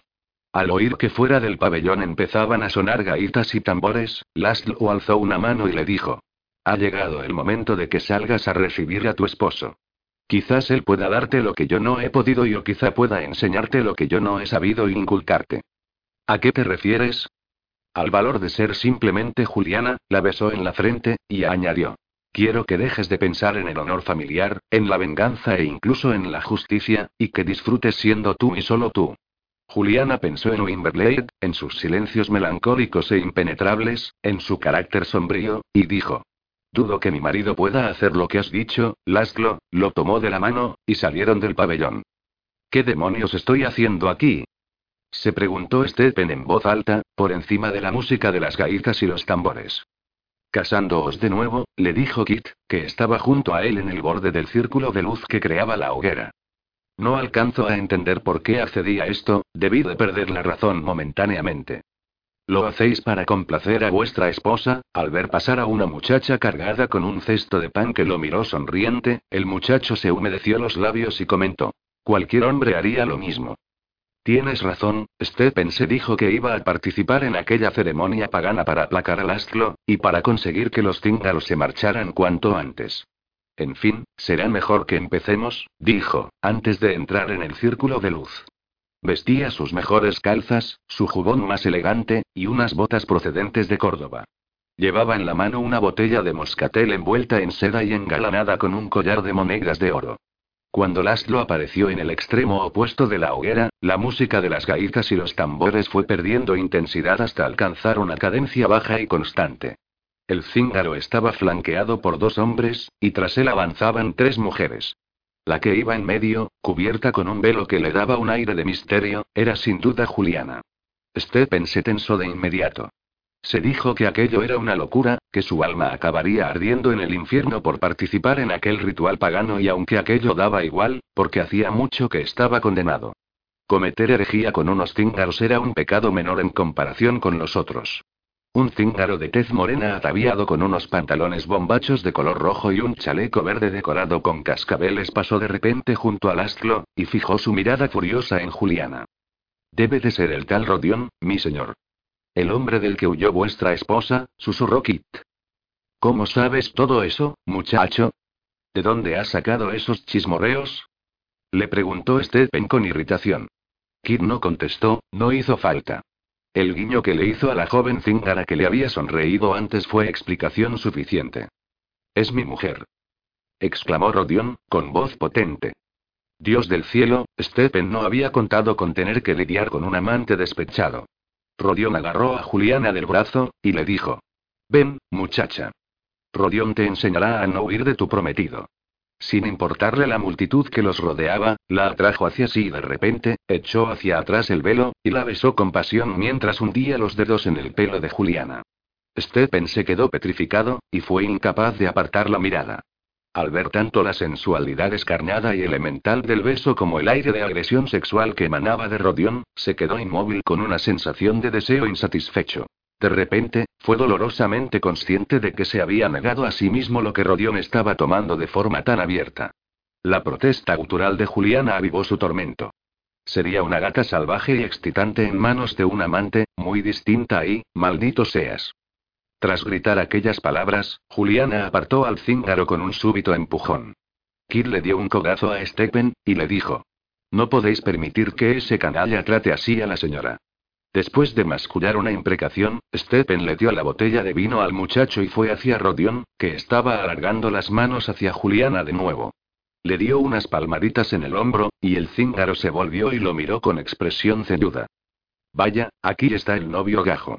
No podíais encontrar una yegua propia que pudierais montar, ¿verdad? Si os oigo decirle una palabra, una sola palabra más, esparciré vuestros pedazos por todo Avon. ¿Está claro? Caramba, escuchad al gay, eso es más de una palabra, después de soltar un profundo suspiro de resignación, le dio un puñetazo en la cara, y saboreó el dolor que sintió en los nudillos debido al impacto. Rodión trastabilló, y se habría caído al suelo si Egan no lo hubiera sujetado a tiempo.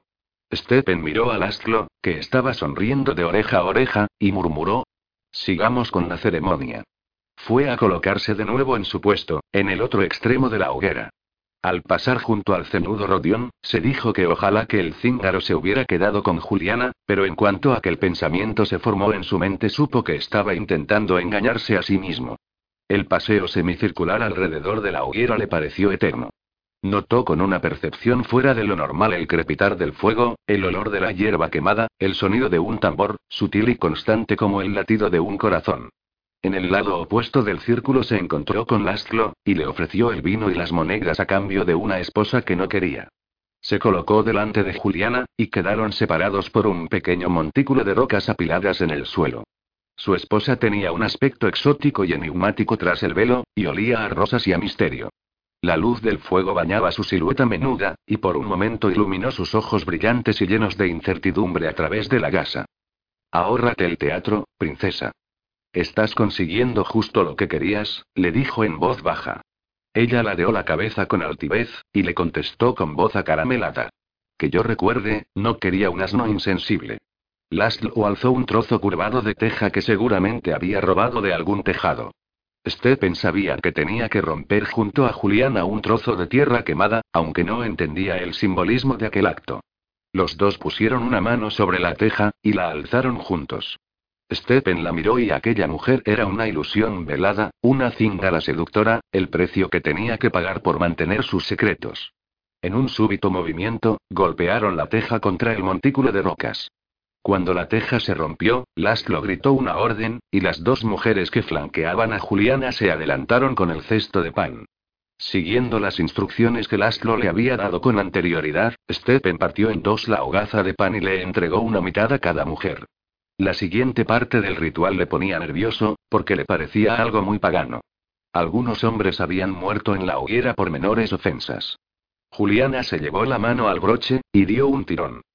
La parte cruciforme superior se separó de la inferior enjollada, y la pequeña daga relució bajo la luz del fuego. Alarga la mano, le susurró detrás del velo. El sonido de los tambores fue ganando intensidad, el ritmo se aceleró. Stephen alargó la mano, pero apenas sintió el corte de la daga en la palma, apenas notó cómo manaba la sangre. Se mantuvo distante, ajeno a lo que pasaba, mientras veía cómo una sola gota caía sobre el trozo de pan que sujetaba una de las mujeres. Vaciló por un instante cuando Juliana le dio la daga y alargó la mano hacia él. Su piel era tan suave, tan pálida y no quería hacerle daño a aquella mujer. Ella soltó un pequeño sonido de impaciencia, y alzó la mano hacia la hoja del arma. La sangre empezó a brotar del corte, y las gotitas adquirieron un brillo siniestro al reflejar la luz del fuego mientras una sola de ellas caía sobre el segundo trozo de pan. ¿Te encuentras mal, Stephen? No. Ella guardó la daga, y la música fue increciendo hasta llegar a un ritmo enfebrecido mientras intercambiaban los trozos de pan. Stephen se movía lentamente, como si estuviera atrapado por un hechizo, como si estuviera moviéndose a través de un agua cálida y densa. Cuando Laszlo le había explicado el rito, le había parecido bastante sencillo, pero se había equivocado. Era tan complejo y misterioso como el corazón humano. Se llevó el pan a la boca, y comió mientras Juliana hacía lo propio. Había algo profundamente íntimo en el hecho de intercambiar pan ungido con su esposa Zingara. La sensación parecía insoportablemente sensual, y creaba un vínculo con la fuerza invisible de una promesa sellada con sangre. Era como si ella pasara a formar parte de él, como si estuvieran aunándose, como si fuera carne de su carne. Un cuerpo, un corazón, un alma. Se oyó un gran grito, y los presentes empezaron a aplaudir y a dar patadas en el suelo. Él alzó el velo de Juliana con dedos temblorosos, y se lo colocó detrás de la cabeza. Sabía que debía de estar tan pálido como ella. Mientras se inclinaba hacia adelante poco a poco, se preguntó si le habrían dado alguna poción amorosa, porque le parecía increíblemente hermosa y la deseaba con toda su alma. Cuando posó las manos sobre los hombros de su esposa, ella alzó la cabeza y lo contempló con una mirada que parecía contener toda la sabiduría del mundo, pero que al mismo tiempo revelaba una inocencia que rompía el corazón. Tenía los labios húmedos y carnosos, entreabiertos, a la espera y él tenía intención de rozarle la boca con la suya y acabar de una vez con aquella farsa, pero cuando sus labios se tocaron, un torbellino posesivo le nubló la mente, mezclado con el recuerdo de cómo había probado su sangre, con el ritmo pulsante de los tambores y los cascabeles. Cuando la apretó contra sí se maravilló al sentir aquel cuerpo esbelto y flexible, y la besó con pasión, con la boca abierta, dejando que su lengua la explorara y la saboreara, que buscara un tesoro para el que no tenía nombre. El sabor dulce de Juliana lo embriagó, la suavidad de sus labios lo abrumó.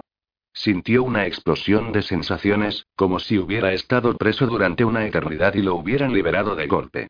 Cuando ella soltó un pequeño sonido gutural, un gemido de indefensión que era a la vez una súplica, él recobró la cordura y la soltó antes de retroceder. Al ver que se quedaba mirándolo con expresión de aturdimiento, con los labios húmedos y ligeramente hinchados, carraspeó un poco y al final logró decir: ¿Ya está? Se volvió hacia Lastlo, y le preguntó: ¿La ceremonia ha concluido? El cíngaro lanzó a la hoguera la botella de vino, que se rompió con un fuerte sonido. Ahora habrá un banquete, y también baile. Después llevaréis a vuestra esposa al lecho. La mera idea hizo que a Stephen se le secara la garganta, y el deseo que se había encendido en su interior cuando la había besado se avivó de nuevo. Ardía por ella, de repente estaba lleno de sueños y de deseos que creía muertos desde hacía mucho tiempo. Miró a su esposa, que estaba resplandeciente vestida de seda y perfumada con agua de rosas. Era lo que todos esperaban de él. Si no lo hacía, Juliana se sentiría avergonzada. Todos esperaban que la llevara a la cama, así que iba a tener que cumplir con su obligación. Capítulo 5. Juliana tenía que ganar tiempo. Se sentó en la hierba, se llevó las rodillas al pecho, y contempló la hoguera como si allí pudiera encontrar las respuestas a todas las preguntas que se arremolinaban en su interior. Stephen había aguantado la ceremonia estoicamente, aunque no aprobaba lo que él consideraba prácticas paganas. Ella había presenciado bodas cíngaras a lo largo de los años, pero jamás se había imaginado siendo la novia que intercambiaba votos de sangre y de eternidad. De repente, deseó que la boda no hubiera sido una farsa para los dos. Llevaba tanto tiempo con los cíngaros, que se había vuelto un poco supersticiosa, y temía que pudiera pasar algo malo por culpa de aquel matrimonio fingido. En el fondo, le gustaría poder creer que aquella unión estaba predestinada, que la había profetizado años atrás en Novgorod una hechicera. Pero la cruda realidad era que Stephen se había casado con ella la primera vez por orden del rey, y la segunda vez porque se había sentido obligado por Laszlo. Ella deseaba tanto como él acabar cuanto antes con aquella unión absurda. El caldo está bastante bueno, Hillie se sentó junto a ella, y tomó un trago de un cuenco de arcilla antes de añadir. La carne está muy tierna, ¿de qué será? Supongo que de erizo, le contestó distraída, sin apartar la mirada del fuego. La doncella soltó una exclamación, y dejó el cuenco en el suelo antes de frotarse la boca con la manga. No lo digáis ni en broma, mi señora, cuando uno de los cíngaros sentados en una larga fila le pasó una jarrita, cerró un ojo y miró en el interior con el otro. ¿Sabéis qué es esto? Supongo que Sidra, al verla beber con ganas, añadió con naturalidad. Aunque también puede ser pis fermentado de camello, a los cíngaros les encaní. Se echó a reír cuando su doncella escupió la bebida hacia el fuego. Gillie la miró ceñuda durante unos segundos, pero al final se echó a reír también y comentó. Antes de que llegarais, Linacre era un lugar triste y aburrido, mi señora. ¿En serio? Juliana empezó a juguetear con una brizna de hierba y miró a Stephen, que se encontraba al otro lado de la hoguera. Estaba junto a unos cuantos hombres, y escuchaba ceñudo lo que estaba diciendo Lastlo. Detrás de él, a un lado, estaba Kit, que se quedó embobado al ver pasar a Catriona. Hizo ademán de seguirla, pero Stephen alargó la mano sin mirarlo siquiera ni interrumpir su conversación, lo agarró de la parte posterior del cuello de la camisa, y le obligó a volver a su sitio. Milord conoce bien al muchacho, comentó Gillie, con una carcajada. Sí, le prometió al padre de Kip que se encargaría de que permaneciera casto, pero el muchacho parece decidido a acabar con su inocencia. Estoy convencida de que Lord Wimberlake se impondrá. Juliana le dio vueltas a aquellas palabras. Había empezado a conocer un poco mejor a su esposo, y sabía que era un hombre al que no había que enojar y al que resultaba difícil ignorar. Eso había quedado muy claro cuando la había besado. Cerró los ojos mientras revivía aquel momento y su sabor único, la tierna posesión de sus labios y, hablarme de aquel mozo, Gillie la agarró del brazo y le indicó una figura corpulenta que permanecía medio oculta entre las sombras, más allá de la luz de la hoguera. El que se ha ganado un buen puñetazo de Lord Wimberley. Es Rodion, Juliana decidió de inmediato no contarle todos los detalles. Es el encargado de los osos, y el capitán de la compañía. Cielos, es todo un hombretón.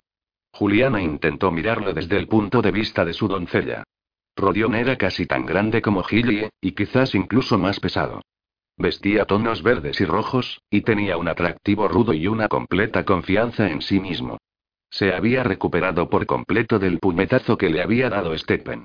Se estremeció al recordar el fuego y el hielo que había visto en los ojos de su esposo cuando había golpeado a Rodion. Era obvio que podía ser un hombre muy peligroso. Al darse cuenta de que Gillie miraba embobada a Rodion, le preguntó: ¿Te gustaría conocerlo? La doncella se tapó la cara con el delantal, y exclamó: No puedo. Anda, ven, se levantó con rapidez, la tomó de la mano, y la condujo hacia Rodion para presentárselo. Él la miró con desconfianza y resentimiento al verla llegar, pero entonces vio a Gillie.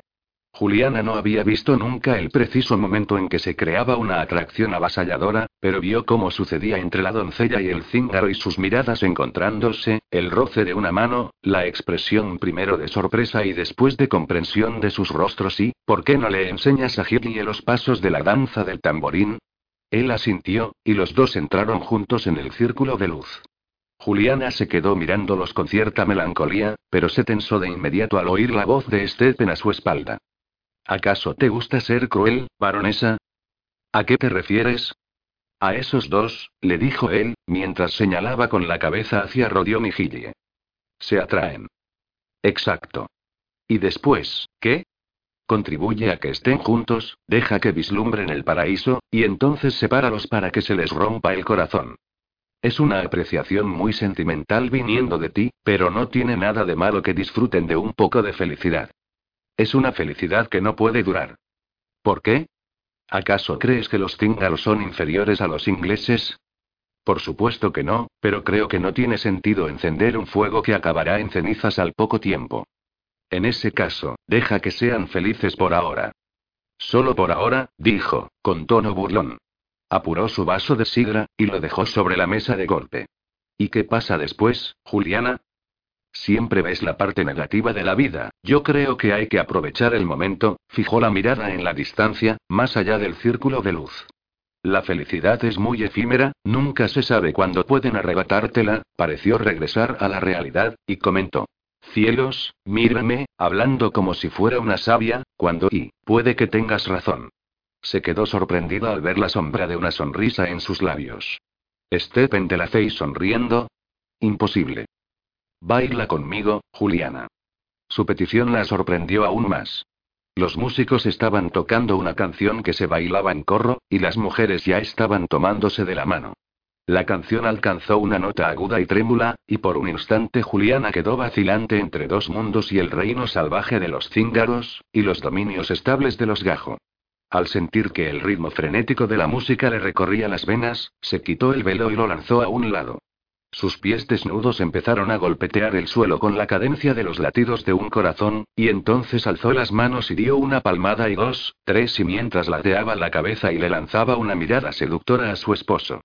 Stephen vio cómo Juliana pasaba de tímida esposa a seductora en un abrir y cerrar de ojos.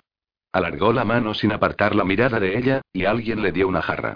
Apenas notó el sabor de la bebida, porque Juliana lo tenía hechizado. Se movía al ritmo de la música, tenía los ojos oscurecidos mientras lo miraba con expresión incitante, y sus movimientos eran tan fluidos como el aceite caliente. Sus pies apenas parecían tocar el suelo cuando pasó a toda velocidad junto a él, y los cascabeles que tenía en los dedos tintineaban en el aire nocturno. La música era frenética, y le recordó al sonido del viento que asolaba las colinas del suroeste del país. Había presenciado inacabables entretenimientos en la corte, había visto cientos de acróbatas, malabaristas y actores, pero jamás había visto algo así. Su esposa era una coqueta que se pasaba la mano por la parte inferior de la cara y lo miraba insinuante, al cabo de un segundo era la seductora que alzaba los brazos poco a poco, con un movimiento sensual, y finalmente era la amante, que movía las caderas en círculos sugestivos mientras sus delgados dedos lo incitaban a acercarse y sus ojos lo cautivaban y cuando la canción terminó, ella se detuvo y permaneció ruborizada y sin aliento, y volvió a ser simplemente Juliana. Mientras ella se inclinaba en una reverencia formal, Stephen alcanzó a decir. Ha sido y, tuvo que tragar con fuerza para poder seguir. Una actuación de lo más interesante. Me alegra que te haya gustado, le contestó ella con voz aterciopelada. Stephen no supo si estaba burlándose de él. Era difícil de decir, debido a su acento y al tono ronco de su voz. ¿Y ahora qué? Su esposa se inclinó hacia él, y el fuego bañó su rostro con reflejos de oro y bronce. Le rozó la manga con la mano, y susurró. Creo que sabes lo que viene ahora, mi señor. Mientras regresaba a la casa con Juliana, Stephen recordó que Laszlo le había asegurado que la ceremonia zingara de la noche de bodas no era tan bárbara como creían los ingleses. Se sentía más que aliviado. Al parecer, en la cultura romaní los recién casados no eran acompañados hasta el hecho conyugal por un grupo de borrachos, sino que el novio se limitaba a presentar al día siguiente la prueba de la pérdida de la virginidad de la mujer. Se dijo que era una tontería pensar en tales cosas. Su matrimonio era nominal, y seguiría siéndolo. No iba a haber ninguna prueba, porque Juliana no iba a perder nada. Se volvió a mirar a la figura silenciosa que caminaba a su lado por el camino de grava. Las antorchas que había a los pies de los escalones de entrada iluminaban su cuerpo, que seguía cubierto por sedas cíngaras. Se preguntó qué estaría pensando, ya que ella no le había dicho ni una sola palabra desde que habían salido del campamento. Aquella mujer era oscura y misteriosa como la noche sin luna, y mantenía ocultos sus sueños secretos. Cuando entraron en el silencioso vestíbulo, que estarte iluminado por la luz tenue de las brasas que quedaban en la chimenea, Juliana lo miró al fin y le dijo: Kit se ha quedado en el campamento. Sí, he preferido dejar que siga disfrutando de la fiesta, soltó un profundo suspiro, y añadió. Jonathan me ha confiado la tarea de velar por la virtud del muchacho, ¿crees que debería ir a buscarlo? Pareció sorprenderla que le pidiera consejo.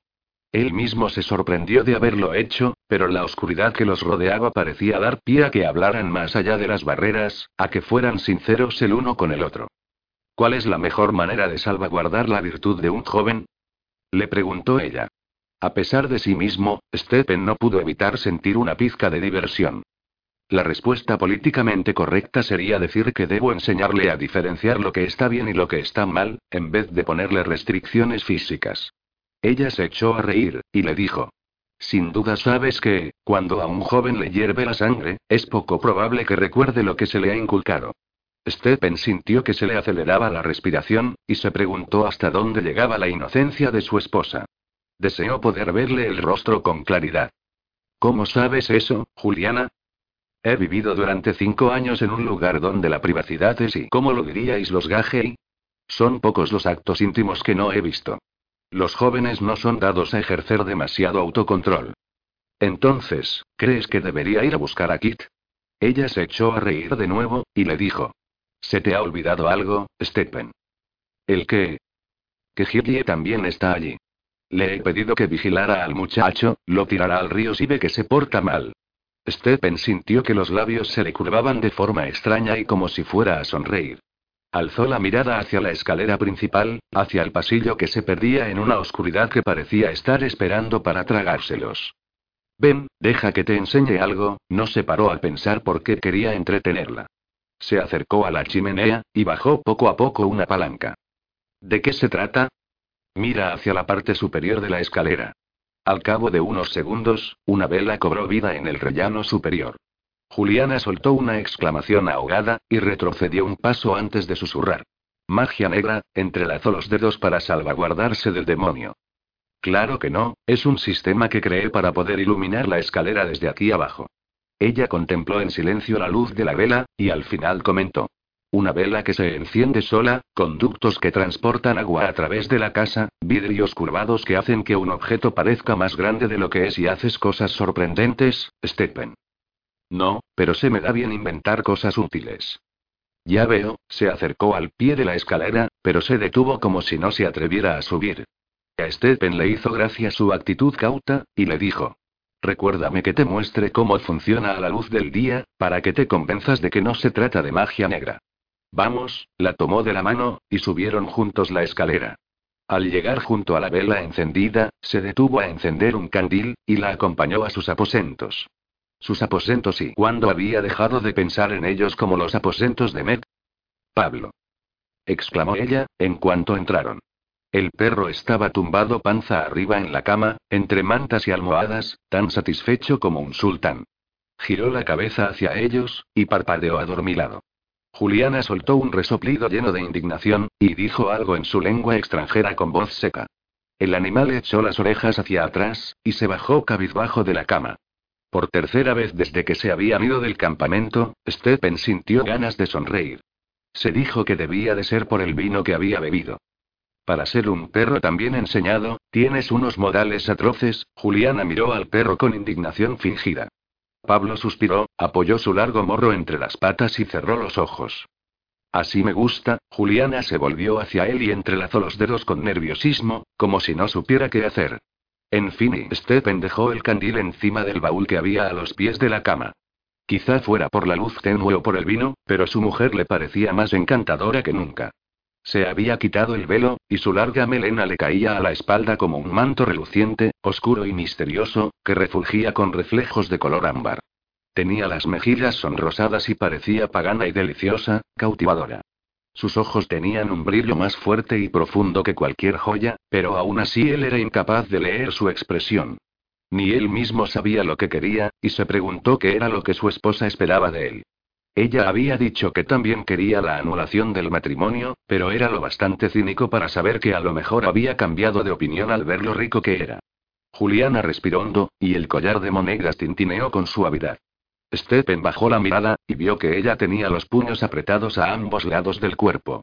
Al ver aquellas manos pequeñas y delicadas que reflejaban con tanta honestidad lo nerviosa que estaba, su escepticismo se desvaneció. La apretó contra su cuerpo, y en aquella ocasión no había un campamento entero de cíngaros esperando a ver cómo la besaba. En ese momento solo existía Juliana, y él no era más que un hombre que llevaba demasiado tiempo sin sentirla contra sí. Mientras acariciaba con los pulgares los mechones de pelo de sus sienes, contempló sus ojos enormes y desconcertados, sus labios tersos e inocentes. Al notar que se apretaba contra él en actitud de entrega, recordó el deseo ardiente que lo había atormentado al verla bailando con movimientos sensuales y expresión seductora. Juliana soltó un pequeño gemido gutural cuando la besó, y al cabo de un instante subió las manos por su jubón y le rodeó el cuello con los brazos. La fuerza de la pasión que lo atenazaba pareció alzarla del suelo, y sus cuerpos se amoldaron como si ella fuera un recipiente vacío y el líquido que lo llenaba. A pesar de que era consciente de que estaba cometiendo una locura, Stephen la tumbó en la cama y la cubrió con su cuerpo.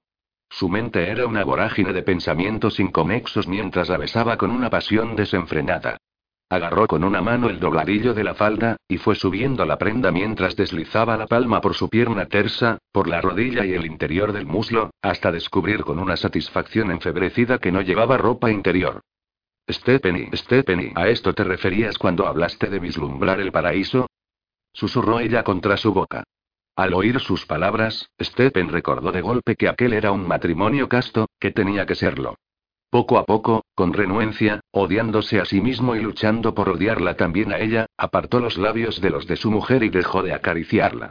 Bajo la luz tenue, alcanzó a ver que la blusa de Juliana estaba tirante y perfilaba a la perfección la forma de sus senos. Masculló una imprecación, y se apresuró a apartar la mirada. Stephanie. Susurró ella con incertidumbre. Tuvo que hacer acopio de toda su fuerza de voluntad para apartarse de ella y levantarse de la cama. Te dije desde el principio que iba a ser un matrimonio nominal, y eso es algo que no va a cambiar por nada y ni por una ceremonia cíngara, ni por un baile sensual, ni por una jarra de vino. Se obligó a mirarla, a enfrentarse a aquellos ojos que contenían un mundo de dolor y un dolor que él había causado. ¿Lo entiendes, Juliana? Sí, Stephen, lo entiendo perfectamente, le contestó ella, con un acento inglés preciso y estudiado. Stephen viajó 20 millas, y bebió la misma cantidad de jarras de cerveza para intentar olvidar la expresión del rostro de Juliana, pero no lo consiguió. Estaba sentado en la taberna más mugrienta de la ciudad de Bath, rodeado de embaucadores, taures y rameras, pero no podía desprenderse del recuerdo de aquellos ojos que primero lo habían mirado oscurecidos de deseo, y después dolidos y llenos de lágrimas cuando la había rechazado. Te dije desde el principio que iba a ser un matrimonio nominal. Se preguntó qué había sentido Juliana al oír tales palabras del hombre con el que segundos antes había estado al borde del éxtasis. Permaneció ceñudo y con la mirada fija en el suelo, hasta que una sombra cayó sobre él. Te pediría más cerveza si pensara que así te ayudaría en algo, pero dudo que una o dos jarras más solucionen tu problema, le dijo Jonathan Youngblood. Stephen miró a su amigo con ojos enrojecidos, y le dijo: ¿Qué haces aquí? Lárgate. Después de soltar un profundo suspiro, Jonathan se sentó en el taburete opuesto y comentó. Prefiero quedarme. Alzó una moneda, y al ver el color de su dinero, la camarera se apresuró a acercarse con una jarra de cerveza y le prometió que se aseguraría de ir rellenándosela. Stephen fulminó con la mirada a su amigo, que no podía disimular lo preocupado que estaba a pesar de que intentaba aparentar naturalidad. ¿Cómo me has encontrado? Le costaba un poco articular las palabras. Sabía que vendrías a Bath, porque es el lugar más cercano con tabernas lo bastante sórdidas. En cuanto he llegado, me he limitado a preguntar. No eres un borracho normal y corriente. Vaya, así que soy un borracho de lo más singular. Y tampoco eres fácil de olvidar, sobre todo montado en tu imponente caballo. Pues ya me has encontrado. Como puedes ver, no estoy desangrándome en algún rincón ni muerto, así que ya puedes marcharte. No he acabado aún mi cerveza, y tú no me has dicho lo que te preocupa. ¿Quieres que te haga una lista? Creo que hay para rato. Stephen se sintió molesto al verle sonreír, porque le habría resultado mucho más fácil enfadarse con alguien que no se mostrara tan considerado. Kid me comentó que habías participado en una boda cíngara. Stephen asintió, y contempló taciturno su jarra de cerveza. Creí que así los aplacaría, que se largarían cuanto antes. Pero has sido tú el que se ha ido. ¿Por qué? Stephen alzó la jarra, y con cierto esfuerzo consiguió llevársela a los labios. Después de apurarla del todo, se limitó a decir. Por ella. ¿Te refieres a Juliana? Stephen alzó su jarra vacía en un brindis burlón, y dijo. Juliana Romanov de Rusia, una gran princesa del este humillada por el humilde y malvado varón inglés con el que se vio obligada a casarse. ¿No te has planteado que lo que dice puede ser cierto? Habla muy bien en francés. Tant pis pour. No te burles de ella, sus modales en la mesa son exquisitos y me pareció que sabía manejar a la servidumbre con naturalidad. ¿Crees que los cíngaros le han enseñado tales refinamientos, los buenos modales, y el perfecto francés? No resulta tan difícil enseñarle un idioma extranjero a una mujer, es mucho más difícil conseguir que aprenda a permanecer callada. Así que habla demasiado, ¿no? Por eso la dejaste, Stephen miró a su amigo a los ojos, y admitió. La dejé porque la deseo. Jonathan dio una palmada en la mesa, y comentó. Tu lógica es impecable. Mi querido Stephen, en momentos como este recuerdo por qué somos amigos y puedes llegar a ser muy divertido, se desabrochó un botón del jubón, y añadió. De modo que huiste de casa porque deseas a tu mujer. Dicho así parecía una ridiculez, y el mal genio de Stephen se avivó aún más. Maldita sea, conoces las circunstancias de nuestro matrimonio. El rey nos obligó a casarnos, accedí para aplacarlo. No pienso convertir esta unión en algo permanente. ¿Por qué no? Jonathan apoyó los codos en la mesa, y añadió. Es por Meg, a pesar de todos los años que han pasado.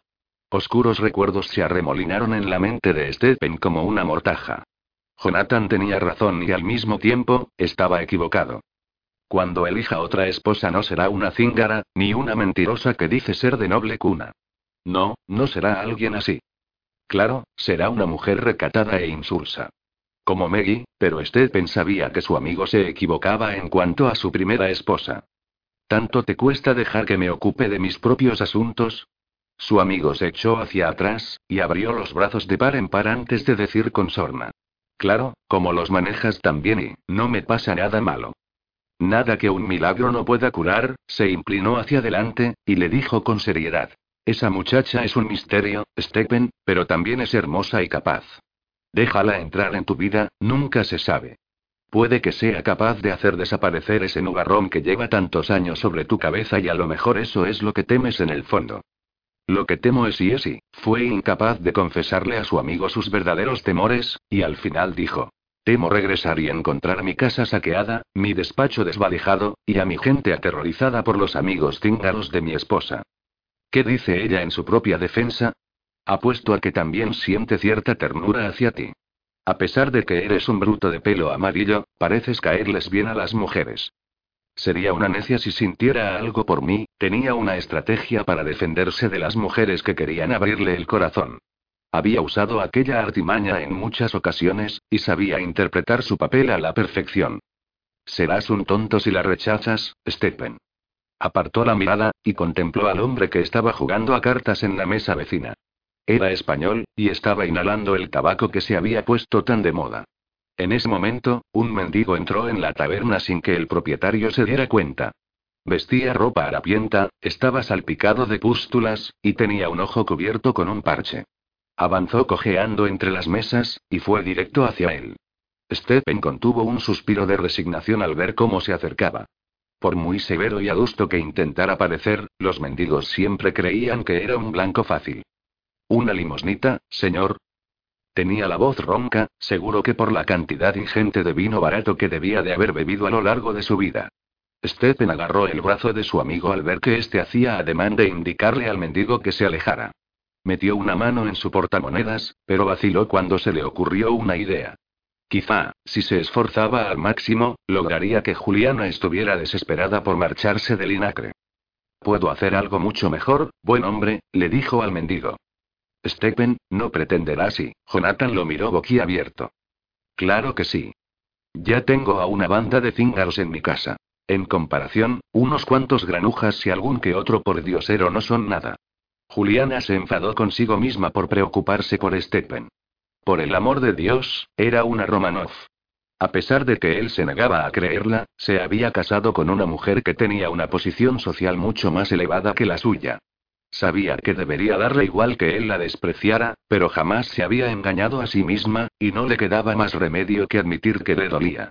Sentía un dolor insoportable al pensar en cómo la había besado, en la sensación de sus manos acariciándola, deslizándose por sus hombros y sus piernas desnudas y al recordar cómo se había apartado de ella, cómo la había mirado con frialdad y sin remordimiento, cómo se había mostrado aparentemente indiferente al fuego que había encendido él mismo con sus caricias.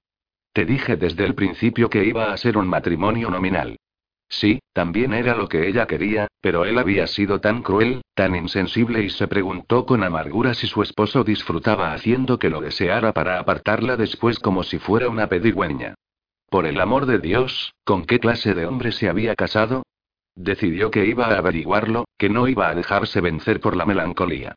Recorrió la enorme mansión como una estratega militar, buscando pistas que le revelaran algo sobre el carácter de aquel hombre que había logrado que lo deseara con tanta desesperación. Empezó por los enormes aposentos de la galería superior. Nance le había dicho que Stephen dormía allí en las contadas noches que pasaba en casa. Sintiéndose como una ladronzuela, descorrió el pasador de la puerta y entró en la antecámara. Los muebles eran elegantes, y las paredes estaban decoradas con telas coloridas. Libros y mapas enrollados llenaban las estanterías, y en medio de la habitación había un enorme globo terráqueo sobre un soporte. Las masas de tierra estaban pintadas en color ámbar y tenían su nombre correspondiente escrito con hermosas letras, y los mares estaban decorados con dragones y serpientes. Sobre una mesa baja y ancha debía infinidad de objetos extraños. Unos parecían aparatos ópticos, otros las herramientas de un marino o un astrónomo y había un astrolabio y un cuadrante, calibradores y transportadores. Después de observar aquellos instrumentos durante unos segundos, fijó su atención en las hileras inacabables de libros. Algunos de ellos parecían obras impresas, mientras que otros estaban escritos a mano sobre papel de vitela. Era consciente de que estos últimos tenían un gran valor, que vendiendo uno de ellos se podría alimentar a una familia de aldeanos durante años. Reconoció varias obras en latín y en francés, y aunque también había muchas en inglés, en ese momento no tenía paciencia para intentar descifrar los títulos. Al entrar en el dormitorio propiamente dicho, vio una enorme cama con dosel. La luz del sol entraba por una ventana con unas vistas espectaculares del jardín principal. Todo, desde los instrumentos científicos y los libros hasta la majestuosa cama, reflejaba que aquellos eran los dominios de Stephen de la y un hombre erudito, pero que a la vez sabía apreciar la belleza y la sensualidad. Deslizó los dedos por la pesada cabecera de roble de la cama, y encontró las letras M y S grabadas en la madera. Deseó que no le importara, pero no pudo evitar su reacción. Stephen no podía olvidar a Margaret y seguro que cuando la había besado y la había llevado a la cama se había imaginado que estaba con su amada esposa, pero al oírla hablar el hechizo se había roto y se había apartado de ella. Le dio la espalda a la cama, y fijó la mirada en el enorme jardín. En la distancia, más allá del manzanar, había una extensa arboleda, y aunque por un instante le pareció ver un hilillo de humo que se alzaba entre los árboles, se dijo que debían de ser imaginaciones suyas. Reflexionó ceñuda sobre su marido. Era mucho más sensato que ella, era una tontería que deambulara embobada por toda la casa porque un hombre le había dado unos cuantos besos. Tendría que estar centrada en buscar la forma de encontrar a los asesinos de su familia. Con decisión renovada, se sentó tras el escritorio como si fuera suyo, y encontró hojas de papel en el cajón inferior y pluma y tintero en el superior. Le resultó un poco extraño escribir con tinta, era una práctica que los cíngaros no empleaban. Escribió dos copias por si una se perdía, y en el escueto mensaje se limitó a informar a la familia Schwisky sobre su paradero y se refirió a sí misma como una invitada de Lord Wimberley. Había escrito numerosos mensajes como aquel a lo largo de los años, pero suponía que ninguno de ellos había llegado a Moscovía. En esa ocasión no iba a pasar lo mismo, porque iba a permanecer en un mismo lugar el tiempo suficiente para que la encontraran. Además, podía pagar al mensajero una buena cantidad de dinero. Rezó para que todo saliera bien, y empezó a rebuscar en el escritorio para ver si encontraba cera para sellar las cartas. Al topar con un cajón cerrado con llave, vaciló por un instante. El único impedimento para abrirlo era su propia conciencia, pero no tardó en acallarla. No le debía ninguna lealtad a un noble inglés que ni siquiera podía soportar tocarla. Después de abrir el cerrojo con facilidad gracias a su habilidad como ratera, abrió el cajón y solo encontró algunas baratijas y un par de plumillas, unas tijeras y tres pequeños retratos ovalados. Eran lo que se conocía como miniaturas, se trataba de pequeños dibujos realizados sobre suave cerámica. Los colocó sobre la mesa con manos temblorosas. Uno era de la primera baronesa, la reconoció gracias al retrato que había visto en la galería superior. Era una mujer de belleza pálida, expresión recatada, facciones aquilinas, y pelo rubio claro. Los retratos restantes eran de dos niños muy pequeños, de unos cuatro o cinco años. Se parecían mucho, debían de ser hermanos. Tenían labios rojos y carnosos, mejillas sonrosadas, pelo claro, y ojos azules y exactamente iguales a los de Stephen. Sintió que la recorría un escalofrío al darse cuenta de que se trataba de los hijos de Stephen de la Cey. Se apresuró a volver a meter las miniaturas en su sitio, y cerró el cajón con llave. Stephen tenía dos hijos y ¿dónde estaban? Se le formó un nudo en la garganta cuando pensó en la explicación más plausible. Quizás habían fallecido, al igual que su madre. Se apresuró a salir de la habitación de su marido. Primero iría de darle las cartas a Lastlo, que se encargaría de llevarlas a Bristol y de mandarlas en algún barco con rumbo al este, y después iría en busca de Gilje para intentar sacarle información sobre los hijos de Stephen. No consiguió cumplir ninguno de sus dos objetivos aquel día, porque segundos después de que saliera de los aposentos de Stephen, oyó un gran jaleo procedente de la puerta y se apresuró a asomarse a la ventana. Su marido había regresado a casa, y llegaba acompañado de unos invitados bastante inusuales.